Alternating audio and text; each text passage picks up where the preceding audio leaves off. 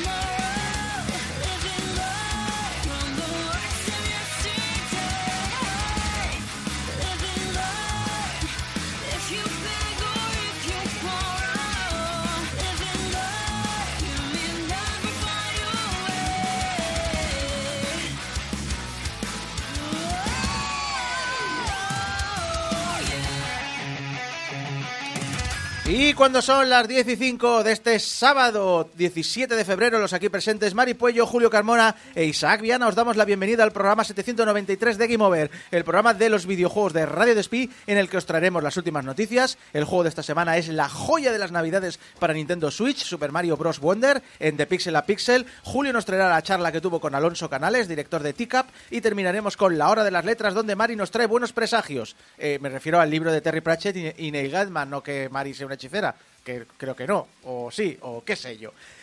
Pero antes, pero antes saludemos a- también a otro veterano y mítico de Game Over, David Cordovilla Saeva. Buenas, ¿qué tal? A mí no me llamas viejo, ¿no? Como otro día Alfons, ¿no? Viejo Perdona, este. perdona. ¿Qué? Eh, Fun que vino Sí, con un jersey de señor mayor. ya lo sé. Cuando lo vi yo digo... Dije... Digo, tengo un daltonismo, que me ha puesto daltonismo ahora porque no lo veo rojo ni nada y eso no puede ser. De, de hecho, de hecho, producción, como, se, Sí. como suele llamarla habitualmente Funs, eh, comentó por Twitter, la gente no reconoce a Funs porque no lleva la una camiseta roja. Pues sí, pues sí. Exactamente. Nada, David Saeva, antes de que os flipéis, eh, no ha venido a hacer sección como Funs. No, no venía a hacer Estás, sesión. estás abierto a venir a, Ya, ya lo a sé, hacer ya lo sé, sesiones, ya lo sé. Pero no, ha venido a visitarnos Sí. eh, y, y a charlar y a, y a comentar las noticias que tenemos. Como por ejemplo, como ejemplo os traigo, os traigo un, os traigo un- un, ¿Con qué? un, un aviso, un- tengo que deciroslo. Ya, ya, ya tenéis 13 años, ya, ya os puedo, como todos los jugadores, ¿no? Tienen 13 años. Tengo que deciros que los micropagos son los padres. ¿Por qué? ¿Qué pasa? Y no lo digo yo, ¿eh? Lo dice Take Two. ¿Por qué? Eh, en una demanda presentada por una familia de California contra Take Two, eh, donde se indicaba que el cierre de servidores de videojuegos como NBA 2K, eh, WWE 2K y PGA Tour 2K, ahora me lo apruebas, Mari, esta semana Sí, me lo sí. apruebas. Muy bien, muy Gracias, bien. gracias. Pues dice que este cierre de servidores es una práctica desleal y robo cuando, al hacerlo, no se repone el dinero virtual que los jugadores tuvieran en su cuenta ni se deja pasar este dinero al siguiente juego de la serie. Take-Two ha respondido al respecto. Eh, ha dicho, cito, el dinero virtual no es propiedad del demandante y también ha comentado, cito, de hecho, el dinero virtual del juego son ficciones creadas por los productores del juego sujeto a los términos de uso y servicio, lo cual significa que la compañía tiene todo el derecho a suspender o a borrar este dinero virtual si lo cree así conveniente.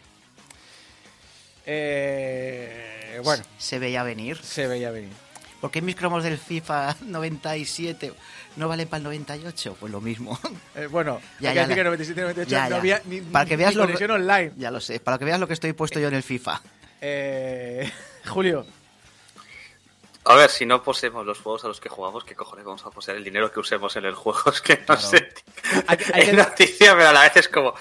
Ya, es, ya lo das por hecho. Porque es- hay que no sé. decir que al contrario que lo que he leído en alguna noticia, no están todavía en el juicio. Esto es la parte en la que se evalúa si tiene fuerza para ir a juicio. El mes que viene el tribunal determinará Si este juicio sigue adelante se descarta, pero recordad, la culpa de todo la tiene... ¡El capitalismo! Hombre, ya está aquí Mari, ya está aquí Mari, Mari. Todo para ti, todo si lo encuentro porque no me acuerdo dónde está. Yo iba a decir La puedo Microsoft, cantar no yo sé si por qué. queréis. No, no, no hace falta.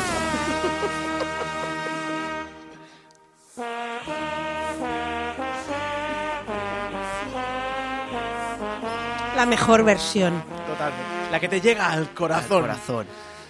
Pues sí, lo he dicho, la culpa de todo es del capitalismo y, y demás, pero recordad que no que el dinero virtual. A mí me gustó mucho un meme de mm, que salió en Twitter eh, hace unas semanas. ¿Os acordáis con todo este rollo de que Ubisoft eh, dijo, bueno, el, el director de suscripciones de Ubisoft dijo que al igual que pasaba en la música y en el cine, la gente tiene, o los consumidores tienen que acostumbrarse a la idea de no poseer los juegos que Sí, compran. que compran. Y entonces había un meme que decía Ubisoft, eh, comprar un juego no significa que lo poseas.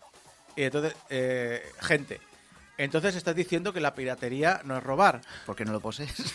Entonces, y entonces ponía Ubisoft, cara de Pikachu sorprendida. Pues lo mismo.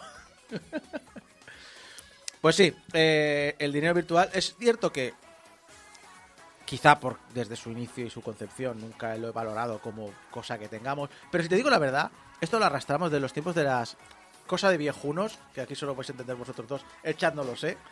Y Muchas gracias, chat. Por cierto, que estáis todos eh, participando. Están pidiendo que vuelva Yuan y Yuri. Vamos, ese himno, Junior dice. Eh, lo de las tarjetas telefónicas. Que tú comprabas una tarjeta de prepago para las cabinas, Sí. pero siempre se quedaban como los... Los centimillos. Bueno, no centimillo porque eran pesetas. Eh, pesetas. Sí. Que, yo decía, pero tú puedes complementar la tarjeta con monedas, es decir, no, hace falta que se quede. Pero la gente decía, no, lo hace telefónica, porque claro, cada cinco cada persona que se deja 5 o 10 pesetas porque no puede usarlas por una llamada y se las queda telefónica. Digo, pues mira, aquí lo mismo. Bueno, a ver, la mm, parte de la trama de Superman 3 iba de que el informático de, una, de un banco, no sé qué, se daba cuenta que todos los pagos eran no sé cuánto con 50 a los empleados y decidía, oye, ¿qué pasa? Que si los otros 50 céntimos los desvío, nadie se dará cuenta, evidentemente se dan cuenta y se lía lo que se lía. Pero el, era eso, ¿no? En plan, Sí. esto, estos 50 céntimos aquí, 50 céntimos allá, pues esto es lo mismo. es- Eh, ¿Os acordáis de Trabajo Basura, la película? Sí, Creo que de lo mismo. Que hacen un programa para que los, los decimales de los céntimos Sí, sí. los, los desvíen. Y lo jodido es que me parece recordar que hace unos años hubo un juicio precisamente por lo mismo, porque un empleado del banco hizo lo mismo. Los de esto de los céntimos se los fue desviando y le pillaron, obviamente, porque es decir, ¿y esta cuenta de dónde sale? Pues Richard Pryor fue el primero. Fue el primero que lo hizo. O sea, o- eh, ¿Os acordáis cuando en la época del auge del neoliberalismo, es decir, los 80, había tanta peli en el que el malo era el capitalismo? El- ¿Quién es el malo en los Goonies? El, el inmobiliario Los que quiere... ¿no? No, no, ese- no, los italianos son accesorios. Ah, vale. El malo es el tipo que ha comprado el pueblo entero para hacer un campo de golf. Es verdad. Sí. O sea... Pues sí. Eh, pasa- lo que ocurre es que probablemente en los 80 la gente que hacía las películas era gente que se había criado en los 60 Mm. y ahora es la gente que se ha criado en, los 2000. Eh, eh, tú fíjate que de aquí a 20 años las películas hará gente que se ha criado con los influencers eh, Crypto Bros y demás, ¿eh? mm, Ojito. sí. Me dolía hasta a mí. Pues te- que te duela porque recuerdo que hace unos años, no me acuerdo qué película era de Pixar, eh, recuerdo que tuvo muchísimas críticas en la prensa. ¿Qué cuál? Red. Red. ¿Red? No, no, Es- no. es- No, no, no. ¿De qué es? Eh, no me acuerdo qué película fue. eh, fu- tuvo muchas críticas en la prensa por eh, empresarios porque decían que pintaban a los empresarios como malos. Igual era Monstruos S.A. No lo sé. No Porque sé es si la que más- trabajan en una empresa. No sé si era más moderna, pero sí era como una crítica de decir, no puede ser que, el, eh, que, que poner un... O sea, la, la idea no era que esta peli, este empresario en concreto represent- está más representado, por eso puedo llegar a entender esa crítica. Para decir, oye, creo que aquí estáis indicando una cosa. Era como que la tendencia a poner a empresarios... O sea, que no podían ser lo- los empresarios malos. Un poco como decimos siempre, joder, es que siempre el negro muere primero o tal. Pues lo mismo. Los espías siempre son rusos. Se estaban quejando que el estereotipo de empresario era siempre el malo. Y querían que el empresario fuera el bueno, básicamente. Pero bueno. Eh, Ah, Eso, eso, le- eso lo intentaron con Wish y, y no salió bien. Igual fue... Porque bueno, sigue no siendo era- malo. No era empresario, pero igual era bichos. que es claramente Hombre, una película bichos, comunista. Bichos. Pero bueno, eh, bichos sí, son unos buenos bichos. Son unos buenos bichos.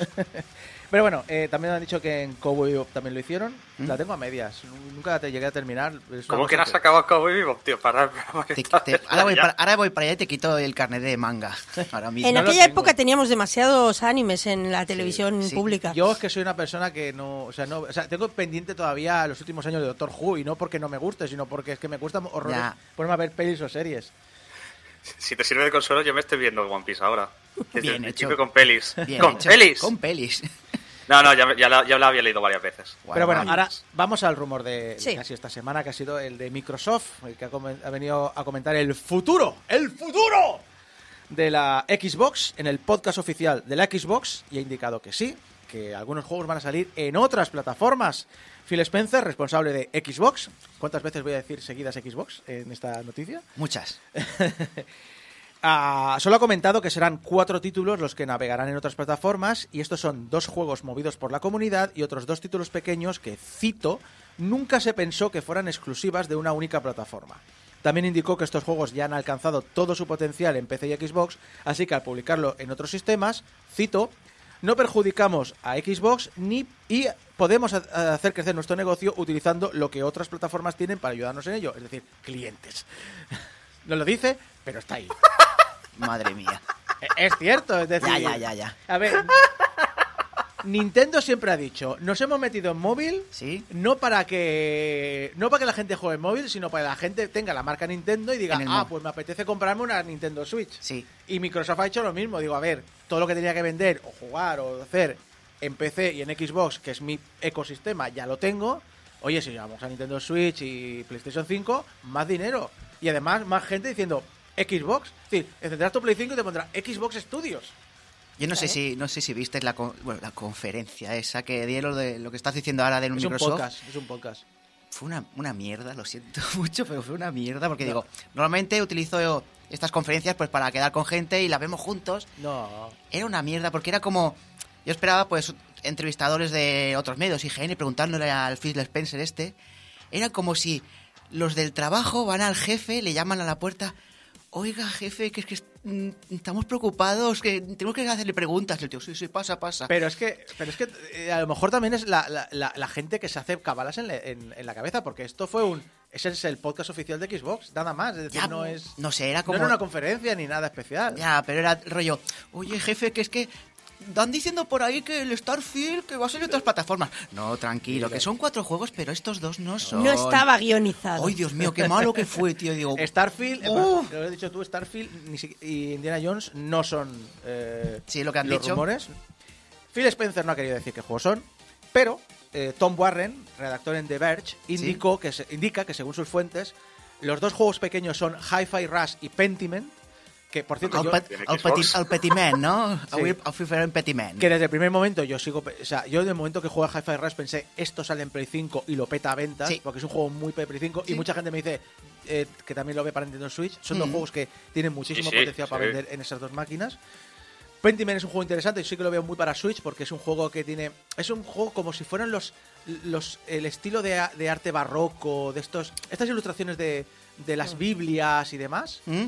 Pero es una especie de aventura y bueno, no sé muy bien exactamente de, qué va, pero es eh, visualmente súper interesante y súper agradecido. Y los dos juegos movidos por la comunidad, obviamente, son Sea of Thieves y Grounded, que sinceramente esto es un juego que, que si tú vas a acabar pagando micropagos y demás, tiene mucho sentido que los metas en la competencia y la gente pague pasta.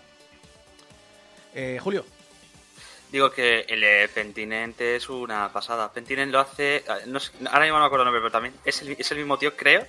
Recordar, y casi sin el creo, que hizo Procession to Cavalry. No sé si lo habéis visto. Sí. Es eh, Joe McRichardson. Joe McRichardson. Es el mismo que hizo Procession to Cavalry y los juegos son la hostia. Son muy buenos, son muy buenos. Te partes la caja y lo que has dicho Isaco, que es así arte como barroco y todo el rollo. Sí. yo creo que, Mari, eh, al menos el estilo visual te gustará. Está muy sí, bien, no, está no, muy bien. he visto clips, he visto cosas y me gustaría mucho tener una consola para jugarlo. Bueno, no sé si no está en PC. ¿eh? No, Me gustaría Julio, mucho tener un PC para jugarlo no creo que pida mucho. cuando salga en Eh, eh. móvil. Pentinent no lo sé, pero Procession to Cavalry creo que está hasta en móvil, ¿eh? Ah, pues mira, lo buscaremos. Luego, Uy. sí, es cuestión de buscarlo. Eh, y eh, bueno, obviamente eh, Phil Spencer también quería tranquilizar a los usuarios de la marca. Porque Antonio, no te casas con la puta marca, no. No, no. Microsoft no te debe nada por No, no. comprarte la Xbox. Deja de defender a las empresas. ¡Gilipollas! Ha dicho, cito. De cara al futuro, creo que hay una historia interesante para nosotros en presentar franquicias de Xbox a jugadores de otras plataformas para que, se- para que se interesen más por Xbox. Creo que ahí hay un buen valor de marca para Xbox. Sarah Bond, que es la presidenta de Xbox, indicó que el objetivo de Microsoft respecto al futuro, respecto a la creación de nuevo hardware, es, cito, generar el mayor salto técnico jamás visto en una generación de hardware. Joder. Has dicho Sarah Bond. Bond, Sarah Bond. Bond, me llamo Bond. No, no, pero a mí me hace mucha gracia, pero yo estoy teniendo en cuenta que los rumores dicen que la próxima generación de, hardware de Xbox la está llevando eh, la división de Microsoft Surface, Vale. que son los tablets.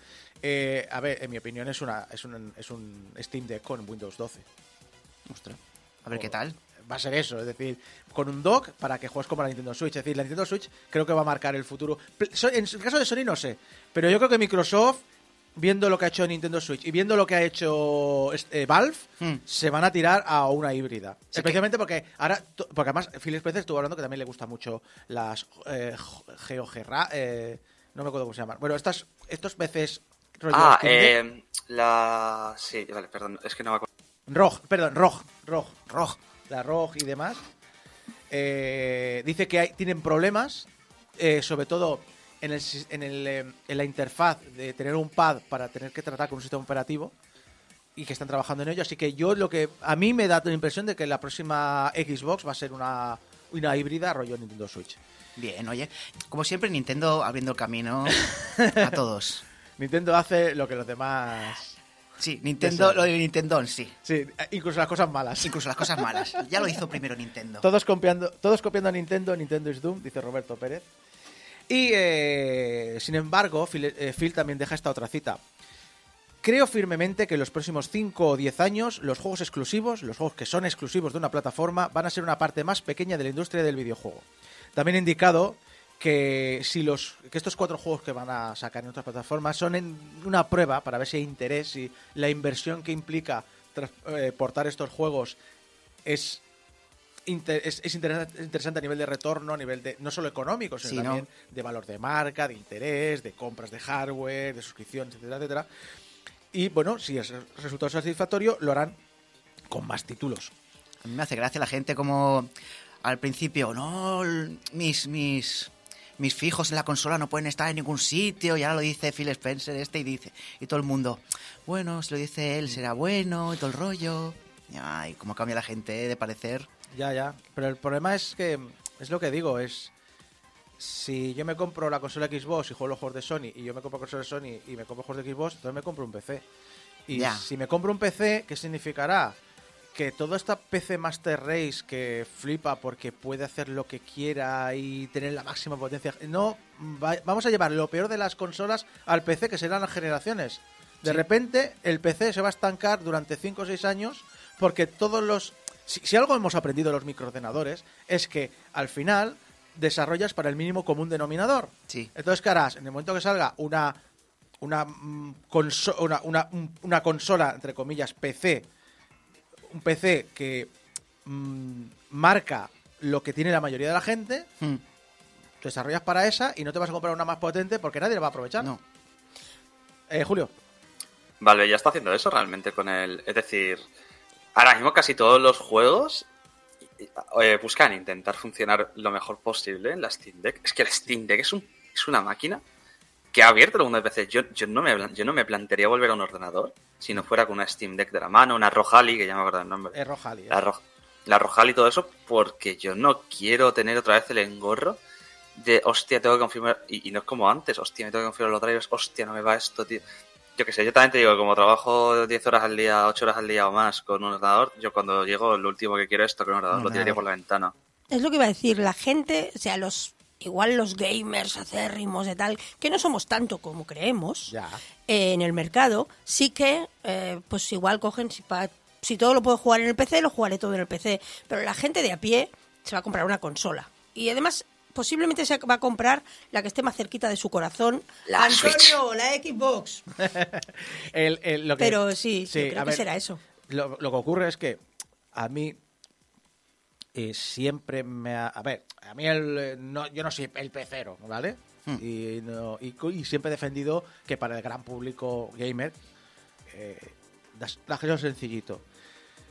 Pero también defiendo que necesitamos que haya ese mercado de acérrimos de PC, de, de, de tal, porque también son los que revolucionan est- este aspecto. Es decir, de la misma manera que yo, mira, yo no voy a ponerme con Linux porque no tengo ni tiempo ni las ganas de pelearme con él, pero al mismo tiempo creo que es imprescindible que exista Linux porque es, una de las cosas que motiva, que impulsa, que empuja, eh, que evita ciertos monopolios de mercado, ciertos monopolios de ideas, ciertos monopolios de innovación.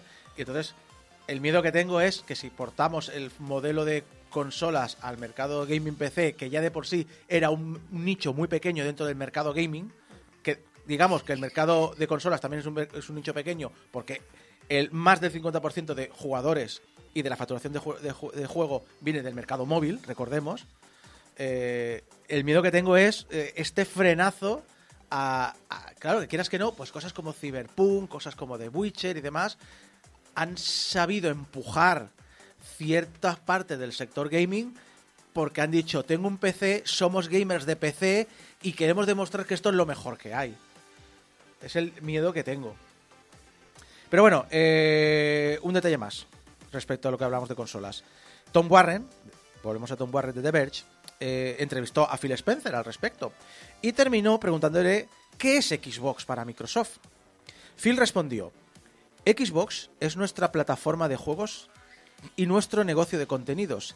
Es el mayor negocio de consumo de Microsoft. De hecho, he leído por una parte del artículo que el, le- que el año pasado eh, el sector del videojuego de Xbox Hmm. eh, superó al sector de Windows De- dentro de Microsoft. Madre mía.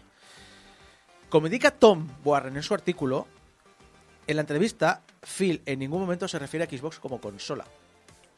Microsoft, al parecer, bajo el mantra de Xbox Everywhere, parece que toma la marca como una especie de plataforma o de biblioteca donde quiere concentrar a sus consumidores.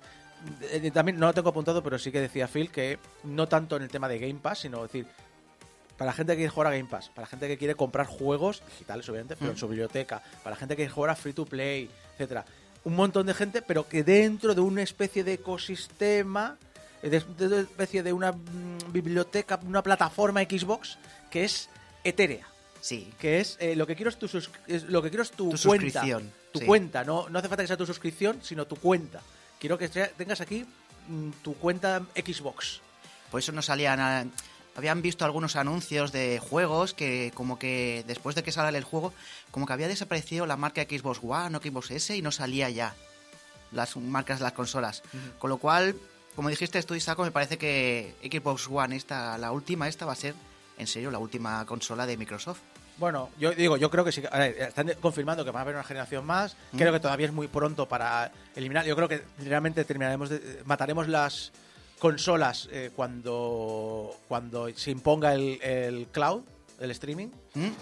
pero pero sí que es cierto que estamos ya viendo el, el- el- el final de las consolas tradicionales tal y como las conocemos. Julio, Eh, sobre ese apunte, yo no lo veo tan claro. Creo que las consolas, tal y como las conocemos, en el sentido de sentarme delante de un ordenador, de, perdón, sentarme delante de un sofá y decir, hostia, voy a jugar a la consola, creo que eso sí que se va a morir, porque Nintendo Switch ha abierto el camino y, y se ha abierto nuevos competidores a nivel de ordenador, como es eso, a sus, a sus, con su Rojali y Steam con su Steam Deck.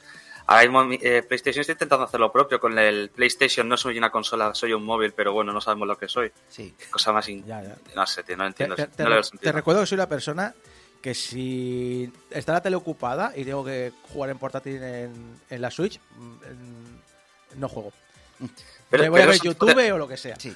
Pero esos son tipos de jugadores, porque al Sí, final, es lo que hemos dicho, el mercado móvil es lo que es. Igualmente- que es lo más cercano al mercado móvil, el mercado portátil. Igualmente lo que me portátil estoy refiriendo, allá. lo que me estoy refiriendo es a tener el, el hardware y, eh, y que al final cuando, yo- No, cuando- lo que me estoy el refiriendo es hardware cuando, estará. cuando cuando haya nube, Hmm. tú jugarás en cualquier hardware y hardware incluye una tele o una tablet o un móvil, da igual, es decir, donde haya una pantalla, como dice Microsoft. Lo que importará Yo- será el- el, eh, la plataforma digital, no en la plataforma de hardware. Bueno, si te refieres a eso, como por ejemplo Steam, porque al final el Rohal y todo eso tira de Steam, Claro. sí, eso, eso, te lo- eso sí, eso sí. Sí, que sí, lo básicamente también. me refiero a eso. Y, en este aspecto, Sony ¿Qué? ha presentado sus resultados fiscales, pero los datos más interesantes, creo yo, no son los económicos, sino algunas declaraciones de Hiroki Totoki, que es el presidente de Sony Interactive Entertainment y próximo presidente de PlayStation. A pesar de haber generado casi 10.000 millones de dólares en el trimestre navideño, prevé que este año los ingresos por venta de hardware van a decaer. Y esto es debido a que, por un lado, PlayStation 5 entra ahora en la segunda mitad de su vida útil, se lanzó a finales de 2020, es decir, estamos hablando de que ya tiene tres años, tirando para cuatro. Y todavía sale, sigue saliendo todas las novedades en Play 4. Sí, Play 4 y Play 5 aún siguen saliendo muchas cosas. Y eh, por otro lado, y esto es importante, porque no plantean lanzar ningún lanzamiento grande hasta. Hablo grande, rollo God of War Ragnarok, rollo. Un triple SAS, ¿no? Exacto, estos. un Spider-Man 2 y tal, hasta como mínimo, mínimo, abril del 2025. Madre mía. Quizá por eso, eh, Totoki también ha indicado que hay que hacer un fuerte impulso a la multiplataforma para poder aumentar sus márgenes de beneficio. Aunque claro, por multiplataforma probablemente se refiere al PC. Probablemente. Porque las palabras exactas fueron, si tienes un contenido first party fuerte, no solo en nuestra consola, sino también en otras plataformas como ordenadores, un juego first party puede crecer con la multiplataforma y eso puede ayudar el- a mejorar el beneficio operativo. Así que sí, creo que se refiere al PC. A ver, lo de Sony es que como ya estaban pensando ya de la siguiente consola ya, que ya había tenido muchos años ya la 5, y el problema que ha tenido la Play 5 pf, le ha lastrado mucho, me parece, el problema de los chips que había. Porque cuando hemos podido comprar una, una Play 5 normal, Pero- o sea, del rollo de no apuntarme a grupos de WhatsApp, ni de Telegram, ni estar en foros eh, mirando a ver dónde había... Pero la Play 5 creo que lleva como 70 millones de consolas, Sí. que, es que es como el doble de las que ha vendido las Xbox Series. Sí, 50, 50 y pocas, ¿eh? No son tantas, ¿No? creo. ¿50? Bueno, digo, bueno. Te- te lo voy a mirar, pero- No son pocas, 50, 50 millones son muchas, ¿eh? Desde 50 y 60, no me acuerdo. Sí. Algo así. Pero, claro, yo pensaba, pensaba ¿por qué este retraso de, de los triple A? Bueno, perdón, ya no es triple A, porque según Sony los juegos de 100 millones ya no son triple A, son doble A. son doble A, joder, ostras. Es decir, no, eh, el asunto es que lo hablaba con mi hermano y me dijo, claro, es que se han petado a Jim Ryan, que fue el máximo impulsor de mover eh, los juegos importantes de Sony a juegos como servicio. Entonces me acordé de que, de que Jim Ryan había prometido 10 juegos como servicio. Sí. ¿Y qué ocurre? Que se lo están ya cancelando porque han visto de que cosas como For... eh, hay como cinco juegos como servicio que fagocitan todo el todo ese subsector. Entonces Sí. eh, están saliendo todos de ahí porque no, no pueden competir. Todo esto ha pasado siempre.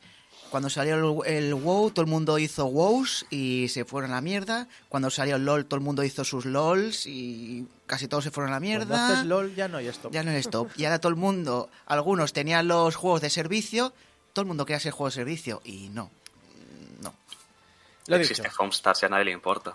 por Dios. Sí. Eh, no creo que vayamos a ver Halo en Play 5, ni tampoco creo que vayamos a ver The Last of Us en Xbox Series, ¿verdad? Yo creo que no. ¿Verdad? Ni Starfield, tampoco lo quiero ver Starfield. Es más, no quiero ver en ningún sitio A ver, Starfield. yo so- por favor. desde, desde el primer día estoy convencido que Starfield va a salir en Play 5, porque Starfield es un, es un Skyrim, va a estar 10 años y va a salir en todo. Sí. Ya veremos, ya veremos. Va a salir hasta, hasta en tu tostadora. Pero, pero ¿quién lo quiere, de verdad? Porque es que es, lo siento, es malo el juego, tío, es malo, eh, tío. Es- insisto, pero Lo pasará de siempre. Y es- Eh, yo estoy con- Abraham, ¿eh? De que dijo, comparas Skyrim de que eres el Dovahkiin, el que tiene la voz de doblegar al dragón, y Starfield, hola, eres un minero que no sé qué, no sé cuánto. Yo, Pero da igual, vale. pasarán los años, eh, añadirá contenido mm, eh, Bethesda, eh, añadirá contenido a los modders y al final a la gente le molará el juego, de aquí a un par de años. Puede ser, puede ser. Todo esto viene, además, a que Helldivers 2, que al contrario que otros juegos producidos por Sony, ha tenido un lanzamiento simultáneo en PC y consola, se ha convertido en el juego más vendido de Sony para PC. Todo el mundo está flipando, ¿no? Con el 2. Yo jugué un poquito al 1 y, bueno, para jugar con cuatro personas está bien, de eso que vas hablando. Y el 2 se ve que es una flipada, que está súper bien. Yo digo, ostras. En Roberto Pérez dice, nunca es mal momento para sacar un remake de The Last of Us. ¿Cuántos llevan ya? ¿Cuándos? ¿Cuándos? ¿Cuántos llevan ya? Eh, hay Uno que por decir- año, ¿no? Hay que decir que de Helldivers 2 me ha salido en Instagram un anuncio oficial de la cuenta de Sony, Sí. que es el tráiler de Helldivers 2 doblado por Loulogio. ¿Qué dices? Sí, que además si te acuerdas, el tráiler de, de- el tráiler de Helldivers 2 Sí. es una parodia del, del anuncio de, Starship de Troopers. reclutamiento de Starship De Troopers, doblado por Loulogio, al estilo de los gags de Loulogio de hace 10 años. De hace 10 años. O sea, si los podéis buscar, buscarlo. También, también el eh, Loulogio, se llama Isaac Sánchez Art en Sí. Instagram, eh, lo, lo ha compartido, buscadlo porque merece, merece muchísimo la pena.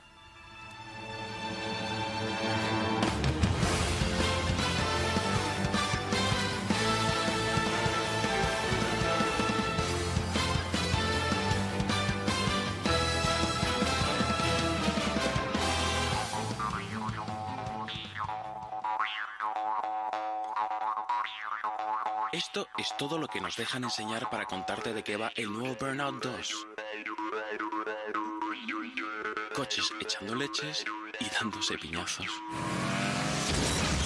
Burnout 2.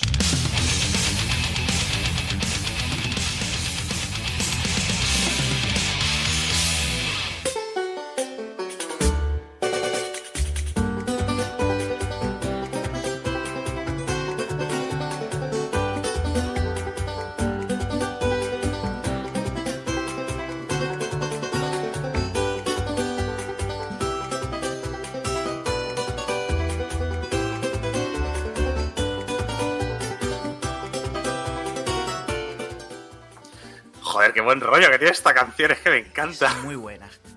Está chulísima la banda sonora de Mario Wonder, ya hablaré luego de ella, pero es una pasada. Vamos a poner un poquito de contexto, venga.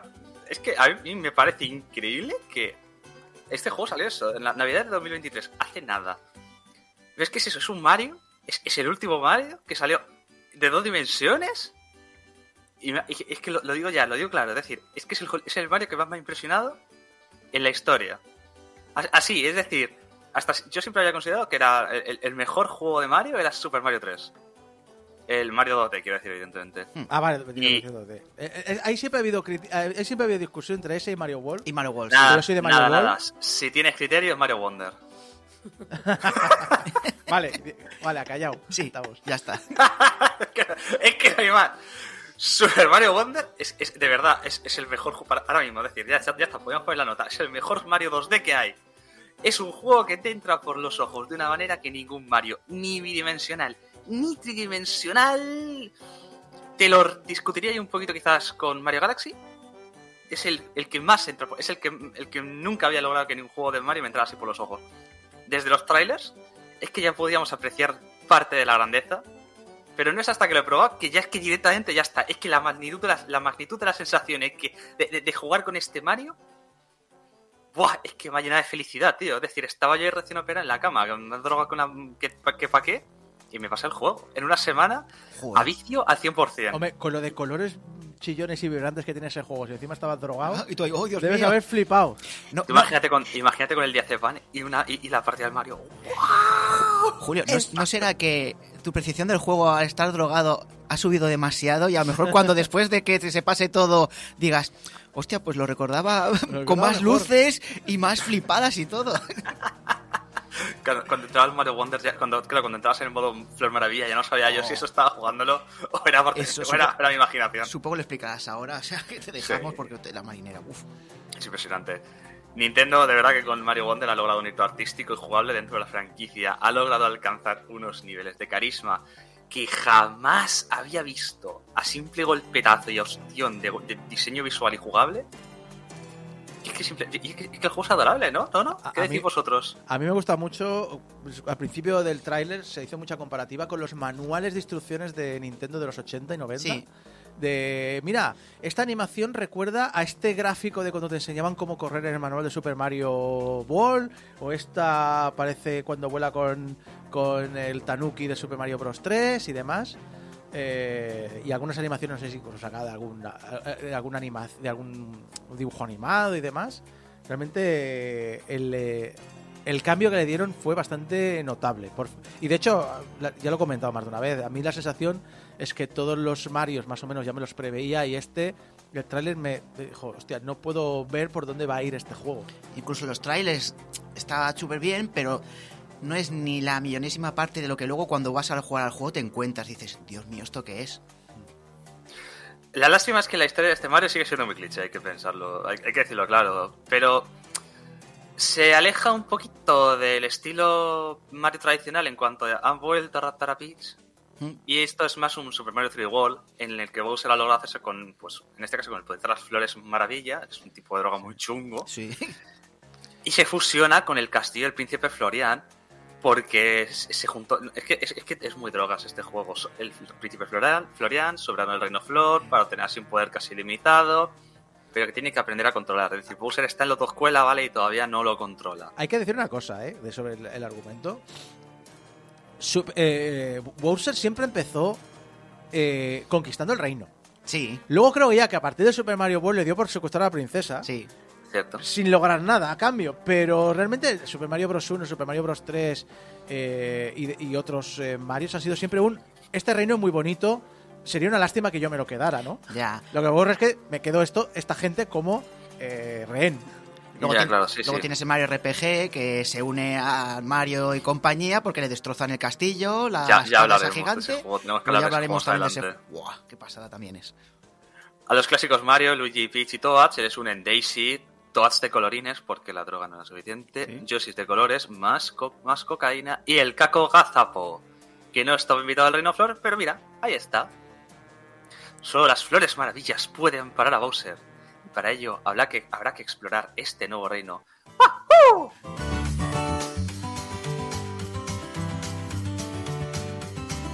Lo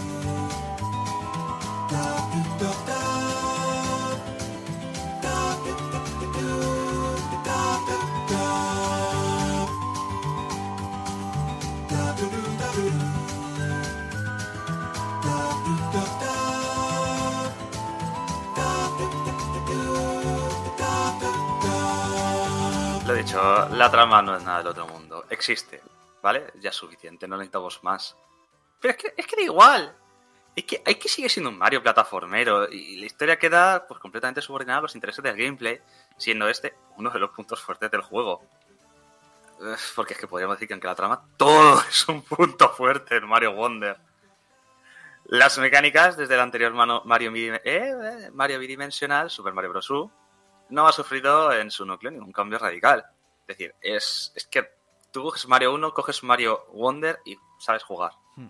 No necesitas aprender de nuevo. Y eso es maravilloso. Pero es que, es que el tío la mecánica las han refinado al extremo, a, a un nivel tan ridículamente precisas, perfectas, maravillosas, satisfactorias. Malo, Nunca malo- sería que después de tantos Mario 2D fallaran No en esto, ¿eh? Sí. No sé, díselo a Sonic. Eh, Es verdad. Pero es- So- Sonic va dando a veces palos de ciego. Sí, mira que a mí Sonic Frontier me encantó, pero las mecánicas dejémoslo para otro lado. Ya. Jamás sentiremos que el juego es injusto. Ni siquiera en ese nivel final secreto donde la dif- dificultad es ridícula. Simplemente pensaremos que hemos fallado, pues porque no lo hemos dominado. Sí. O porque está hecho difícil a mala hostia. Porque el nivel final está hecho así a mala hostia. Estas nuevas mecánicas se resumen en tres puntos. Nuevas transformaciones, insignias y las flores maravilla. Por un lado, las transformaciones de Mario, Peach y compañía, pues son las típicas, la flor de fuego, la flor de, de hielo, que ya la habíamos visto. No, flor de hielo, no, aquí es flor de, flor de burbujitas. Sí. Tenemos, pues son, algunas transformaciones ya nos suenan más. Pero hay muchos power-ups nuevos. El del elefante eh, es muy gracioso. Y cómo combina con las flores maravillas que ya lo vimos antes, está chulo. Tenemos taladros, tenemos en la flor esta de burbujitas, tenemos luego las transformaciones maravillosas que van por otro lado y es que le aportan un frescor único al juego y a cada nivel. Es súper divertido ver a cualquiera de los personajes transformarse en elefante, en taladrito o hacer esas barbaridades. No sé si. A ti, Salva, tú sí que te lo has pasado, ¿verdad? Yo sí que me lo he pasado, me lo pasé a dobles, con un amigo. Lo de las flores, maravilla, es... O sea, es como el típico bonus, tío, pero es que cada pantalla era diferente. Y Mm. es del rollo, casi ninguno se repite. A lo mejor se repite alguna mecánica de alguna flor en algún mundo, pero es del rollo, a ver con qué me sorprenden cuando coja la flor maravilla en este nivel. Y, y a veces era una pasada, dices, todo, todo, todo. Es que es muy, muy, muy guapo y muy satisfactorio, como dices. es que, es que en un mundo de Mario, solo en un mundo de Mario hay más, hay más imaginación y creatividad que en los últimos 27 títulos de PlayStation quitando el robot, el del robotito. Vale. Así, con, con cariño, ¿vale? Es decir, no, no tiro... No tiras, no tiras pullas por ahí. No, que vaya, hostia, es que, es que de verdad que es un... ¿Que tienes una Es que frustración es- por algo? No, es que es un Mario, es que es un Mario, es que no me debería de sorprender. Es No, que no. no. me ha sorprendido ningún Mario en 2D nunca. Y llegó Mario Wonder. Y que, a ver, normalmente durante toda esta historia del Mario sí que nos han ido sorprendiendo cosillas, que sí, oye, Mario Sunshine, pues lo de lo del agua, eh, lo del Galaxy, pues ostras, eh, La- la los gravedad. mundos rotatorios y la gravedad. Pero es que este es todo, todo, Todo. tío, es una pasada. Yo creo que parte, que a veces lo decimos, ¿no? Como que Nintendo va a su rollo, está Xbox compitiendo con- y Nintendo va a su rollo, pero aún no aguantan, y no sé qué. Yo creo que partes es de eso. Ellos saben que tienen un producto, dos si queremos meter a Zelda, pero tienen un producto que es Mario, y cuando saquemos un Mario, lo que vais a hacer es flipar. Sí. Y ya está. O sea, y va a ser lo que tú dices, va a ser la misma historia o muy parecida a la de siempre, vais, todo va a ser reconocible, pero vais a flipar. Hay que decir una cosa, eh, no lo comentábamos antes, cuando hablábamos de, de las máquinas, eh, y decíamos, claro, porque pues, Xbox sacará la suya, Sony y tal, y entonces obviamente todo el mundo piensa, y Nintendo irá a la suya, como siempre. Nintendo la ventaja que tiene respecto a Sony y Microsoft es que tiene un montón, pero tiene demasiadas licencias. Y tiene una serie de licencias que venden consolas y una serie de licencias que son para los fans de Nintendo. Que es un poco como YouTube. YouTube, la, la propia Google te dice, tú tienes que hacer vídeos que atraigan gente a tu canal y luego vídeos para la gente que le gusta tu canal. Entonces, la ventaja que tiene Nintendo es que puede ir sacando este tipo de productos regularmente, cosa que Sony o Microsoft no puede porque tienen que hacer algo gordo y grande. Además, tiene otra ventaja que lo hemos comentado alguna vez en, esta, en este, este programa, es que Nintendo no es una empresa de videojuegos al uso. Bueno, como yo defiendo lo que dice Funs, que es una juguetera. Nintendo Sí. lo que tiene son empleados que se dedican a crear prototipos y a trabajar en ellos hasta que encuentran una idea jugable y lo desarrollan en un juego. Por lo tanto, están siempre trabajando en desarrollo. No es un tengo un proyecto, le asigno un presupuesto, este presupuesto está asignado a un tiempo límite, tenéis que sacarlo para esta fecha. Nintendo es un id produciendo, id produciendo, id produciendo. Y claro, llegas después de tantas décadas, es un no paran de producir sin parar y pueden ir sacando sin ningún problema. Cosillas. Por eso no se oye. A ver, Nintendo tiene problemas de, de, de machismo, de cosas así. Pero generalmente no se, no se suele asociar tanto a ideas de crunch y demás como empresas occidentales tienen. También es cierto que la sociedad japonesa es más cerrada y no te van a Sí. hablar tanto, pero no suele asociarse tanto a esa idea. Es que Mario, Mario Wonder, de hecho, es un juego que creo que han tardado cinco años o, o así en desarrollar. Tengo porque ha sido iteración, iteración, iteración, hasta que han encontrado algo que les ha gustado. Tengo entendido que eh, no les pusieron fecha límite. Rollo decir, saca, o sea, vosotros hasta que no estéis satisfechos, bueno, no creo que sea hasta que no estéis satisfechos, pero hasta que el juego no esté bien, No lo saquéis. Y, y no dijeron nada, es decir, ¿cuántos años llevan haciendo esto? Y nadie lo sabía. Nadie, no lo sabemos. Es eso, lo que dices tú, Isaco, que yo había escuchado eso, de que, mira, este es el Mario, mm, tenéis el tiempo que queráis y un cheque en blanco. No también. creo, no creo que sea tan así, porque tan no, sea así. tan bucólico. Sería exagerado, pero. Sería exagerado, sí, pero, sí que, pero sí que es cierto que tiene una ventaja que no tienen las empresas de desarrollo occidentales. Sí. Hmm. Por el contrario, otra de las mecánicas, que son las insignias, funcionan modificando de inicio a fin ciertas mecánicas. Por ejemplo, puedes acelerar, estás todo el rato acelerando, tienes más saltos, tienes saltos no dobles, pero tienes un, un saltas y el siguiente es mucho más salto, saltos con carga, te haces invisible. Que es muy chungo, porque luego no Ese sabes es- dónde estás. Ese es, ese es si quieres ser un- si quieres ser un speedrunner dios, ponte esa, esa insignia y el juego sin morir. Es sin morir. a tomar por saco. Sí. Estas son las insignias que modifican el juego, pero hay otras más sencillitas, otras que te hacen comenzar siempre con un champiñón, por si no tienes esa capacidad mecánica de, hostia, necesito un poco de ayuda, por ejemplo, para un niño pequeño o para gente que no tiene tanta, tan- que no tiene esa, esa habilidad, es decir, no tiene nada de malo. Es que eso es algo que, que te ayu- ayudan, ayuda a los niveles, ayuda a que sean más divertidos, ayuda a modificar lo que es la regla básica de Mario. Todo eso sin modificar su, su atractivo, su, su, su base. Y es que de eso, pues ya tenemos la Flor de Maravilla.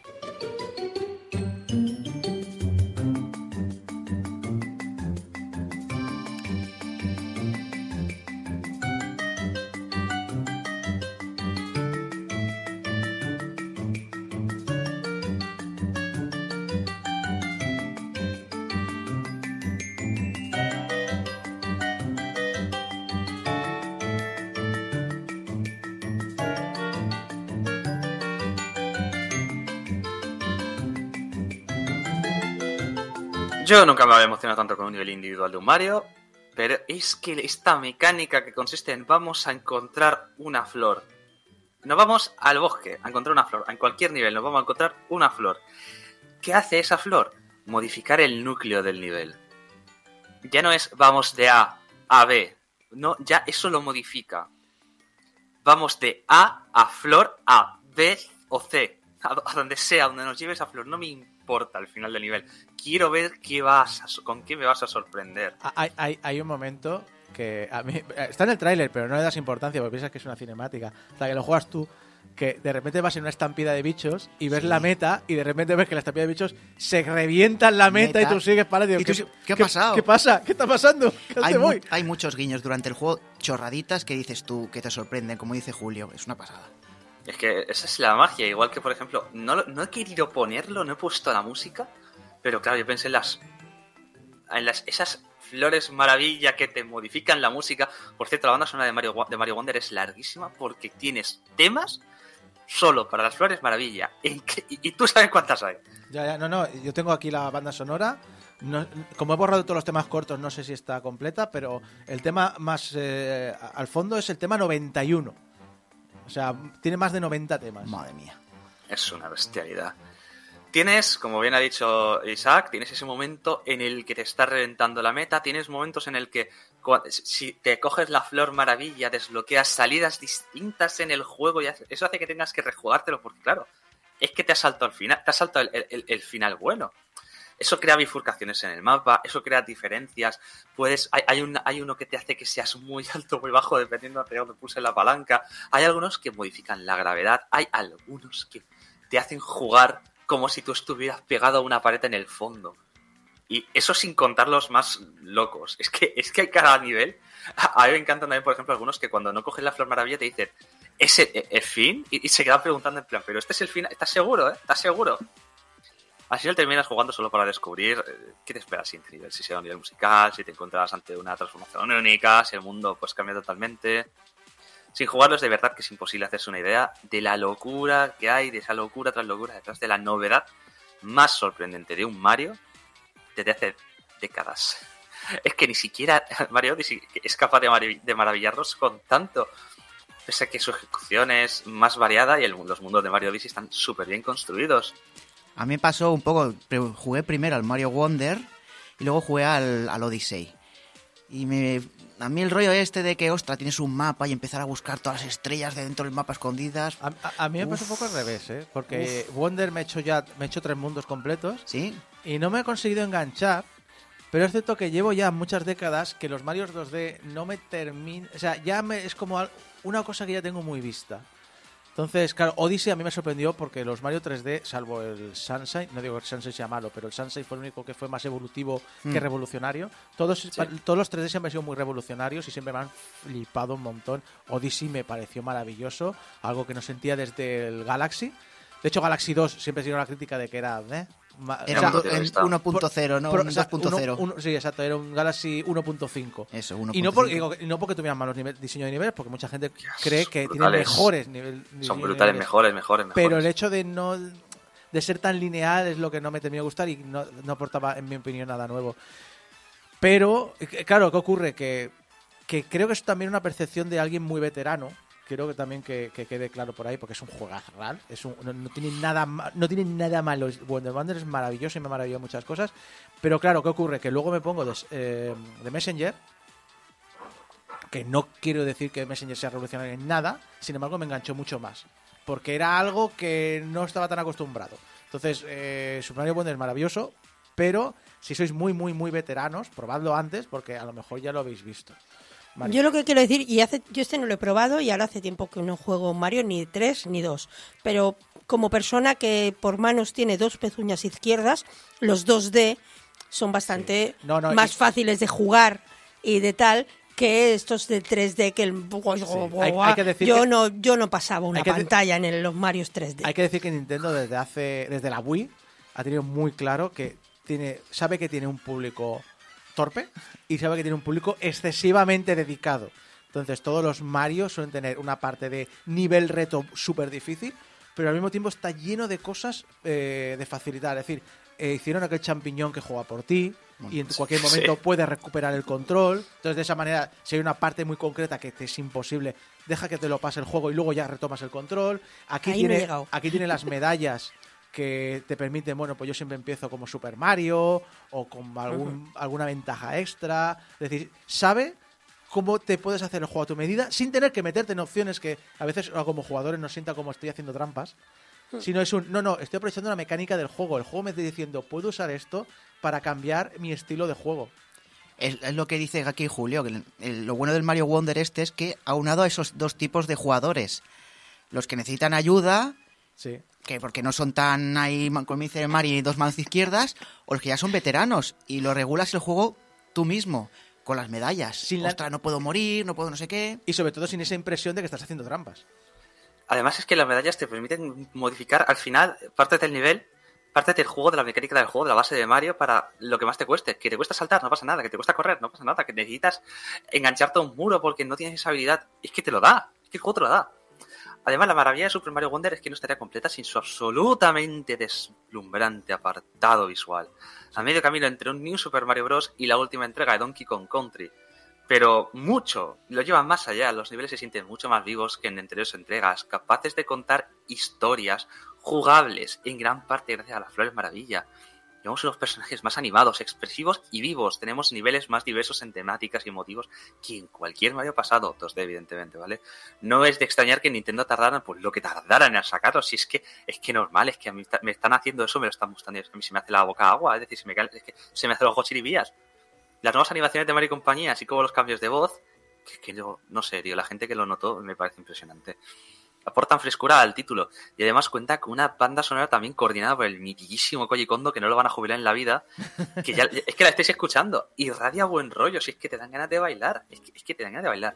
Simplemente escuchando las canciones que componen el sonido del juego y los propios efectos de sonido, que son muy frescos en esta entrega, es que te puedes sacar una sonrisa recordando el nivel y lo divertido que ha sido completarlo.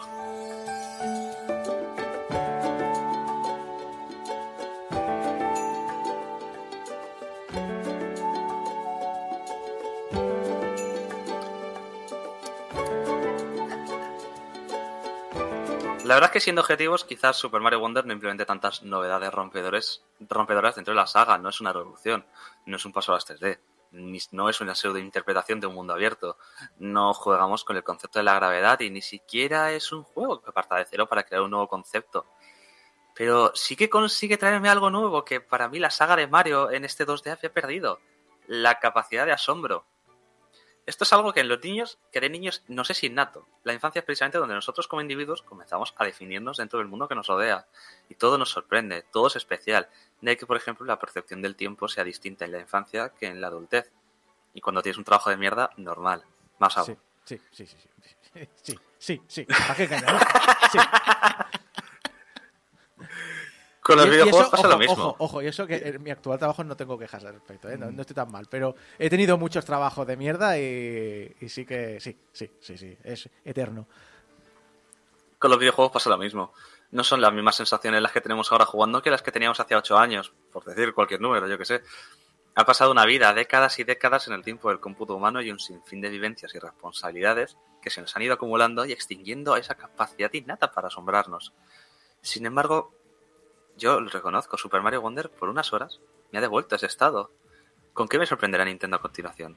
Es que no podía dejar de pensar en eso mientras devoraba el título nivel a nivel. Es que me maravillaba ante la imaginación desplegada por los desarrolladores detrás de este título. La primera vez que coges una flor maravilla es una experiencia única y que todas sean distintas y especiales lo hace increíble. Eso tiene mucho mérito y demuestra lo que hablábamos, esta esta capacidad que tiene Nintendo de decir, mira, tarda lo que tengas que tardar. Porque, eh, insisto, cinco años, ¿qué juego conoces tú que tarde cinco años y no sea un The Last of Us 2? Ah, te iba a decir Eh, Duke Duke, Duke Nukem. Sí, no, pero el, eh, el, eh, el ser capaz de, yo qué sé, si tiene 60 niveles, por, me lo invento, ¿eh? Si tiene 60 niveles, crear 60 cosas únicas que vas a usar y tirar. Que eso también es otra cosa impensable en este mundo tan que se mira el euro hasta el, bueno, el yen hasta el último Hasta el último. hasta el último sentido de decir, me has hecho una mecánica, que es una cosa también que he criticado en algún Super Mario, de, hostia, esta mecánica me ha molado un montón, pero la solo en uno o dos niveles y la quiero seguir usando y ya no, porque no, porque te has inventado una nueva. Es que te has inventado una nueva. Y así con cada nivel. Sí. Yo por eso lo digo y lo reconozco. Es por esto que Super Mario Wonder me ha llegado aquí, al pecho, al corazón. No es un juego que lleve a Mario unas cosas mecánicas nuevas que no conociéramos del todo. No es una revolución jugable, no es una revolución en general. No. No estamos hablando de nada de eso. Simplemente es el mejor Mario bidimensional que se ha hecho y uno de los mejores juegos de la saga. Sí, Así, de sencillo. Es- ya está. Es un juego pulido al extremo, visualmente muy atractivo, con novedades suficientes para atraer a cualquiera que quiera darle un tiento al Mario sin buscar un reto y con niveles para aquellos que hemos crecido y seguimos gozándonos jugada con el fontanero casi como el primer día. Y por encima de todo es un juego que nos devuelve aquello que tanto echábamos de menos. Sorprendernos, disfrutar y maravillarnos.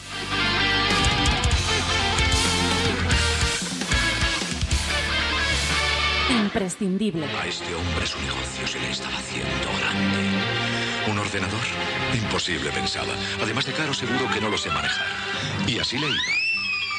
Hasta que vio el nuevo Amstrad PC 1512, un ordenador supercompatible que tiene miles de programas para simplificar cualquier trabajo, que se maneja con toda facilidad y que encima tiene un precio increíble. Desde que tiene el Amstrad PC 1512, su negocio se le ha quedado pequeño.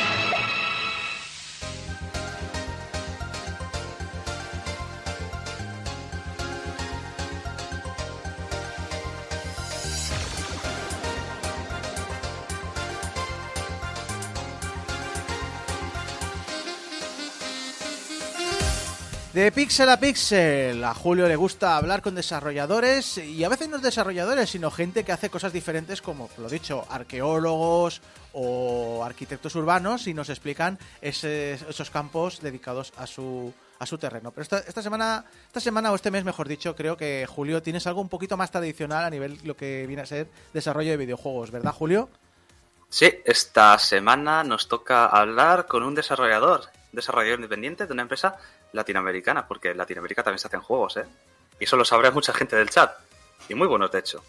Aquí en Game Over hemos hablado varias veces de títulos provenientes de países de LATAM, como por ejemplo un Sighted, que hizo el análisis eh, Abraham hace unos años, o Kerbal Space Program, por poner así los dos primeros ejemplos que se me pasaron por la cabeza cuando escribí esto. Si, si quieres que te Pero- diga un ejemplo antiguo, antiguo, antiguo, creo, ahora estoy hablando de memoria, no recuerdo exactamente si era Perú o, o no me acuerdo exactamente qué país, eh, Narcopolis, publicado por Dynamic para microordenadores.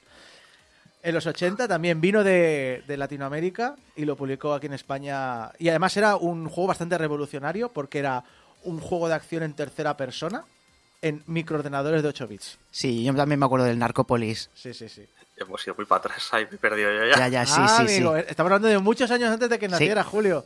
Y la semana pasada yo hablé de unos juegos hechos en Perú también. También, también. Cierto. el, eh, era los de Hidden Town, que es la Dark empresa Dome. Dark Dome. Que bueno, escuchadlo porque son un montón de aventuras gráficas point and click para Android. Así que, bueno, sí. Eh, Aquí nunca, nunca, nunca hemos nos extrañado de que en Latinoamérica se hagan juegos porque se hacen y se hacen muchos y se hacen muy buenos. Mm. Sin embargo, el mercado latinoamericano sí que es una sí que es una industria que está, pues eso, está en auge. Aún está, no está dando sus primeros pasos, pero sí que está creciendo. Todavía no, no es una de las industrias principales, como puede ser, es que ni, siquiera, por ejemplo, con perdón, ni siquiera está a nivel de España en cuanto a ventas, en cuanto a, a a generar contenido, a generar ruido, comunidad. Pero claro, es decir, es que, mm, vale, México y Brasil son las más potentes dentro de Latinoamérica, eso es indudable. Pero tenemos ejemplos en cada país que pensemos. Por ejemplo, en Perú, los que ha dicho Mario, el Mighty Morphin Power Rangers Mega Battle. En Colombia, Chris Tales. Ojalá hubiera sido mejor juego. Venezuela, que lo estamos escuchando, Valhalla. Me encanta, Brasil, me encanta Tantara. Valhalla y estoy esperando Nirvana, pero llevan años prometiéndolo y, y estoy esperándolo con unas ganas.